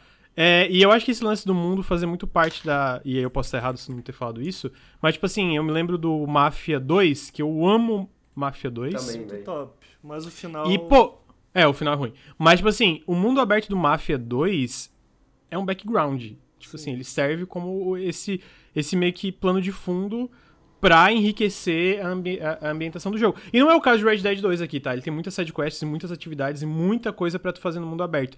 Mas mesmo se ele fosse um mundo aberto só pra é, é ajudar nessa ambientação, acho que faz muito sentido, sabe? Então, tipo assim, eu, eu não tenho um problema com o fato dele ser gamificado, né, e tal. É, tu usou a palavra gamificado, ele ser esse videogame bem videogame é mais... é- eu lembro que na época eu, eu, eu questionei isso mais porque eu vi muita gente comentando e ficava, pô, será que eu tô ficando maluco? Porque eu não sinto isso jogando. É. Eu acho que ele ainda é uma coisa muito... Tipo assim, pegando uma coisa que reage muito mais... Sei lá, pegando um, um um Immersive Simulator da Arkane. Eu sinto É, que é um, Mano, eu tava um jogo... pensando exatamente em Prey, velho. Eu tava pensando exatamente É, em Prey quando eu tava É um bom exemplo. Eu acho que o hoje, Prey, ele é um, obviamente, um mundo muito menos habitado, mas em questão de me vender alguma coisa que é real e vivida dentro do universo, eu acho que Prey faz um trabalho muito Pô, melhor sem nesse sentido. dúvidas. E assim, e pegando isso usando não só Prey, mas alguns dos melhores simuladores imersivos e tal, do que o Red Dead faz com muitas coisas do mundo aberto dele. Mas eu não acho que isso é um problema. O meu problema é com o resto que eu comentei, né? É, então, é, é só essa parte que eu tava comentando, tipo assim, de ah, não sei se é isso, mas por exemplo, do, sei lá, vamos dizer que o mundo de Red Dead ele funciona às vezes mais como uma grande ferramenta pra enriquecer a história que ele quer contar. Eu acho que show de bola. Eu acho que isso tem que existir também dentro do contexto de mundo aberto. Obviamente ele tem muitas atividades, então não é só isso, né? É, eu queria eu- eu- trazer um. Falei. Eu queria trazer um elogio aqui hoje. Opa. Porque geralmente eu, eu caio no pau aqui nos meus amigos. Queria trazer um elogio que. Olha o que, que acontece quando monta um programa com jogo bom. Ah. O público aparece, a galera tá aí no chat. Porque geralmente é um jogo, um jogo esquisito, um jogo. Pô, aí monta três jogos legais, pessoal. Aí, da audiência. cara, queria mas o- parabenizar aí. O bacana é isso, né? Tipo assim, pô, eu gosto da variedade, pô. Dá pra gostar de um jogo estranho, esquisito, e jogar e gostar de Red Dead Redemption 2, Street Fighter, Aliens. Eu né? gosto de quando o Ricardo dava chance pra experiências diferenciadas. Hoje ele, é- hoje ele é muito triple A. coisas. Papo reto. lembra, Henrique? Papo Quando ele reto. gostava de jogo indie? Eu lembro, faz tempo isso. Pô, faz Joga, tempo, tá- né? joga um monte, joga um monte. Quando foi a última vez no Periscópio que tu trouxe um jogo indie? Pô, vocês, todo dia vocês gravam um pra mim. Ah, pô, gaguejou? Gaguejou? Ah. Pô, e o último comentário, mano, que eu tinha pensado, eu não, como eu não anoto nada, eu esqueço as coisas, mas o, o, o Rugin falou que o Ricardo é fã de, de The Witcher, né? E, pô, eu sinto que se eu fosse falar em termos de mundo aberto, eu diria que. Eu tava comentando quando você saiu, Lucas, de tipo, ter esses. Hoje eu sinto que a gente chegou numa geração de mundo aberto que a gente tem diferentes sabores de mundo aberto, sabe? E querendo ou não, apesar de ser toda a parada do Rockstar, Red Dead Redemption me lembra bastante The Witcher. Sacou? No sentido de como no The Witcher você, eu, eu me sentia nessa parada de que, tipo, tinha esse mundo e eu adorava andar por esse mundo, adorava descobrir as coisas, mas eu também estava muito ali pela história, pelos personagens e pelas, pela, pelas conversas e quests, etc, sabe? Então, eu só queria dizer que eu acho que, porra, Ricardo, talvez uma chance aí pensando nessa perspectiva melhor a Red Dead Redemption 2. Pô, a história é muito boa, velho. Ô, deixa eu falar isso, cara. Pô, Arthur maneiro, Morgan. é. Arthur Morgan é um personagem foda, tá ligado? Tipo, mano, o que ele passa durante essa história é muito complexo. O bagulho da gangue, sacou? Tipo, toda essa parada de desilusão, eu acho que, tipo, mano, eles realmente estão comentando temas extremamente amplos de, de, de identidade, de nacionalidade, como eu falei. Mas, pô, de coisas mais pessoais também, de tipo, mano, família, lealdade e o que faz, se as pessoas mudam, tá ligado? E eu sinto que ele faz isso muito bem, mano. Tipo, como eu falei, igual eu falei Pô, na vai ver um filme então, irmão. da Rockstar. Porra. Pô, mas é, mas é essa questão que eu tava falando, cara. Tipo, isso só funciona porque você tá andando no acampamento e você tá ouvindo uma conversa que você não faz parte, tá ligado? Eu tô de Tipo, sacanagem. essa que é a parada sério. maneira. Essa que é a parada maneira, sacou? De tipo, esses Não, é personagens. verdade. esses É personagens, eles têm umas histórias que é tão bacanas, porque, tipo assim, se você não prestar atenção na história dos personagens, você não vai conhecer eles, tá ligado? Então, tipo, eles recompensam o seu investimento neles, assim, tipo. Pô, mano, é eu eu diria que é uma das grandes obras sobre o Estados Unidos, assim, sacou? Tipo, mano, nível. Poder, falei, né? Nível Poderoso Chefão, nível esses clássicos, assim, de- do, do, do, do cinema também, mas, tipo, da literatura dos Estados Unidos. Tipo, em termos do que ele fala da, da criação dos Estados Unidos, das ideias dos Estados Unidos, ideologia e por aí vai. Maneiro. Pô, cara, ag- falando sério agora, é, eu amo Red Dead Redemption 1. Amo, amo. Foi uma história extremamente impactante e isso por si só é o que me faz querer muito voltar a Red Dead 2, mas eu já, tive, eu já dei duas chances. E, cara, apesar de eu concordar com todos os seus elogios, puta, eu nunca fui até o final, mano. Eu não, não consigo dizer o que é, assim. Pô, eu, eu, eu, eu- diria que você tá no ponto de virada pra mim, amigo. Eu diria que Rhodes ali foi quando a história começou a clicar pra mim mais. E aí, tipo, e aí o bagulho eu falei, pô, a, a partir daqui o bagulho tá ficando bom, tá ligado? Tipo, porque eu sinto que. É isso, até o Rhodes eu sinto que tem essa construção extremamente lenta desses personagens do acampamento e de por que, que você tá fazendo isso. E aí eu sinto que a partir dali que as coisas começam a realmente a mudar, sabe? É, então, eu, eu diria que se, se, se você tiver um save lá, mano, continua dali mesmo, que eu acho que você vai gostar do restante. O que eu sinto é que as duas vezes que eu larguei ele foi por jogos que. ah, mais imediatamente. Eu vou usar essa expressão, mas pode soar meio esquisito. Tipo assim, jogos que mais imediatamente me recompensam. Eu digo isso no sentido mecânico da coisa. Do tipo assim, o pessoal tava falando muito assim, pô, como que esse jogo perdeu GOT pra God of War? E pô, mano, quando eu coloco lado a lado, puta, eu tive uma experiência melhor com God of War. Tipo assim. Eu dropei o God of War. Porque eu, eu entendo todas as qualidades que Red Dead tem até acima de God of War. E eu não sei explicar, tipo assim, eu não sei explicar o que é. Só que, pô, God of War me prendeu mais, me pegou mais, tá ligado? Eu acho que eu tava. eu- o God of War tem esse prazer muito mecânico que era o que eu tava buscando, tá ligado? Que é o que eu venho buscando nos últimos jogos que eu, que eu joguei, sabe? Tipo, é, eu tô jogando Final Fantasy agora. E, pô, mano, é isso. Eu quero apertar uns botão e, e uns brilhos acontecer na tela e passar uns níveis, irmão. Tá É, ligado? eu, di- eu diria pra mim que a única. É, então Opa, eu não tô terminou. no momento de Red Dead, eu acho, assim. Eu, eu- É. eu pretendo voltar um dia porque eu amo muito o primeiro, cara. Mas é isso, por isso que eu digo que eu, eu sinto que é um jogo que você tem que estar muito na vibe, você tem que estar muito É, total, cara. O, o, o que o Lucas, o Lucas tava falando na hora do tiro e eu tava pensando, né, velho? Tipo, eu sinto que isso pra mim vale pra todos os jogos da Rockstar, sabe? Tipo, o prazer pra mim do, de um GTA não é atirar, porque atirar é muito ruim em GTA, tá ligado? Tipo, o prazer de mim para mim é dirigir, tá ligado? E eu sinto que o Red Dead Redemption é a mesma coisa. O prazer pra mim, a única parte que eu sinto do jogo que é realmente prazerosa, assim, em termos, não em termos de história, mas em termos de mecânicas, em termos de sensações, é andar de cavalo. Tá ligado? Eu descobri que eu descobri que tinha viagem rápida, tipo, no quinto capítulo, sacou? E eu nem. Aham. E mesmo depois de descobrir, eu usei muito pouco, assim. É, e aí, às vezes, eu é, é, às vezes eu acabei usando porque eu queria ver uma história, né, a continuação da história e tal, e eu sei que às vezes isso é, é um pouco artificial, digamos assim, mas eu realmente gosto muito de atravessar o cenário, sacou? Tipo, simplesmente atravessar o cenário, tipo, andar de cavalo e, tipo, eu sinto, eu, eu, acho essa parte do jogo muito relaxante, tá ligado? E essa é uma coisa que eu sinto no GTA também, eu gosto muito de andar de carro. E por isso que eu gosto tanto das, mano, pra mim as partes favoritas da missão é começo da missão, que você tá trocando uma ideia com as pessoas, tá ligado? Sempre tem, né, uma trocação de ideia enquanto você tá indo de cavalo pro lugar que você tem que ir. Aí tem todo o bagulho da merda, aí é tiro, tiro, tiro, tiro. E aí tem o final da missão, onde a galera tá se, né, se reagrupando e falando assim, pô, levamos tiro pra caralho, hein? Que merda, hein? Não sei o quê. E aí, tipo, mano, esses são os dois momentos principais, quando começa e quando acaba, porque é os dois momentos que você tá, tipo, chegando e os momentos que você tá indo embora, tá ligado? O resto, pra mim, é meio que trabalho, assim, porque eu realmente gosto muito da travessia, de conversar com os personagens, conversar com. com- é, andar por esse mundo, tá ligado? E, eu acho que esse é o prazer básico do jogo. Se você acha que vai ter um bom jogo de tiro, não vai ser um bom jogo de tiro. Eu acho que as mecânicas dele de, tipo, bandidagem, né, de assaltar coisas, é meio qualquer coisa, assim, sacou? Tipo, as mecânicas de sobrevivência, pô, não tem muito, sacou? Se você quiser ignorar, você pode ignorar tranquilo. O bagulho é andar de cavalo e... Mesmo as mecânicas de cavalo, eu nem sou tão tipo, fã, assim, porque eu preferi que o cavalo fosse melhor.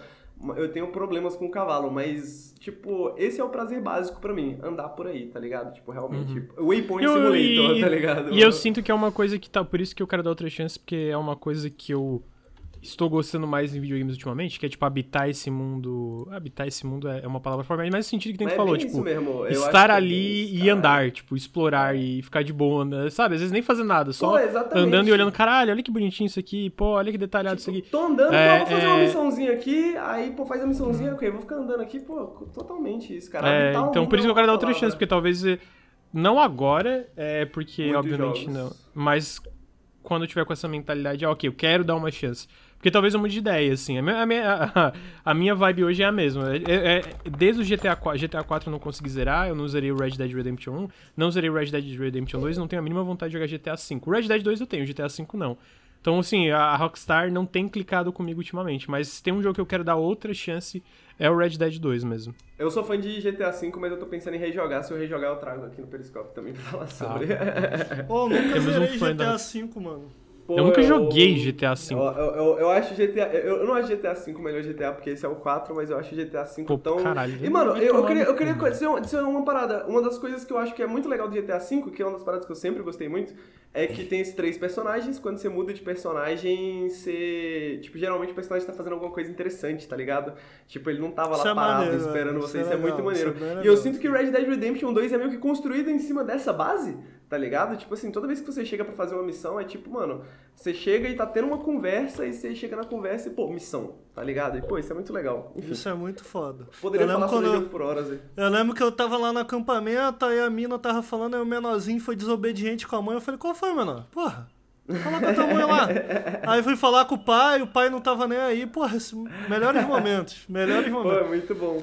É Eu tipo queria só assim, dar um- que vira um jogo de lembra- fofoca, mano. O, o acampamento é meio que um simulador de fofoca, tá sempre rolando uma fofoca.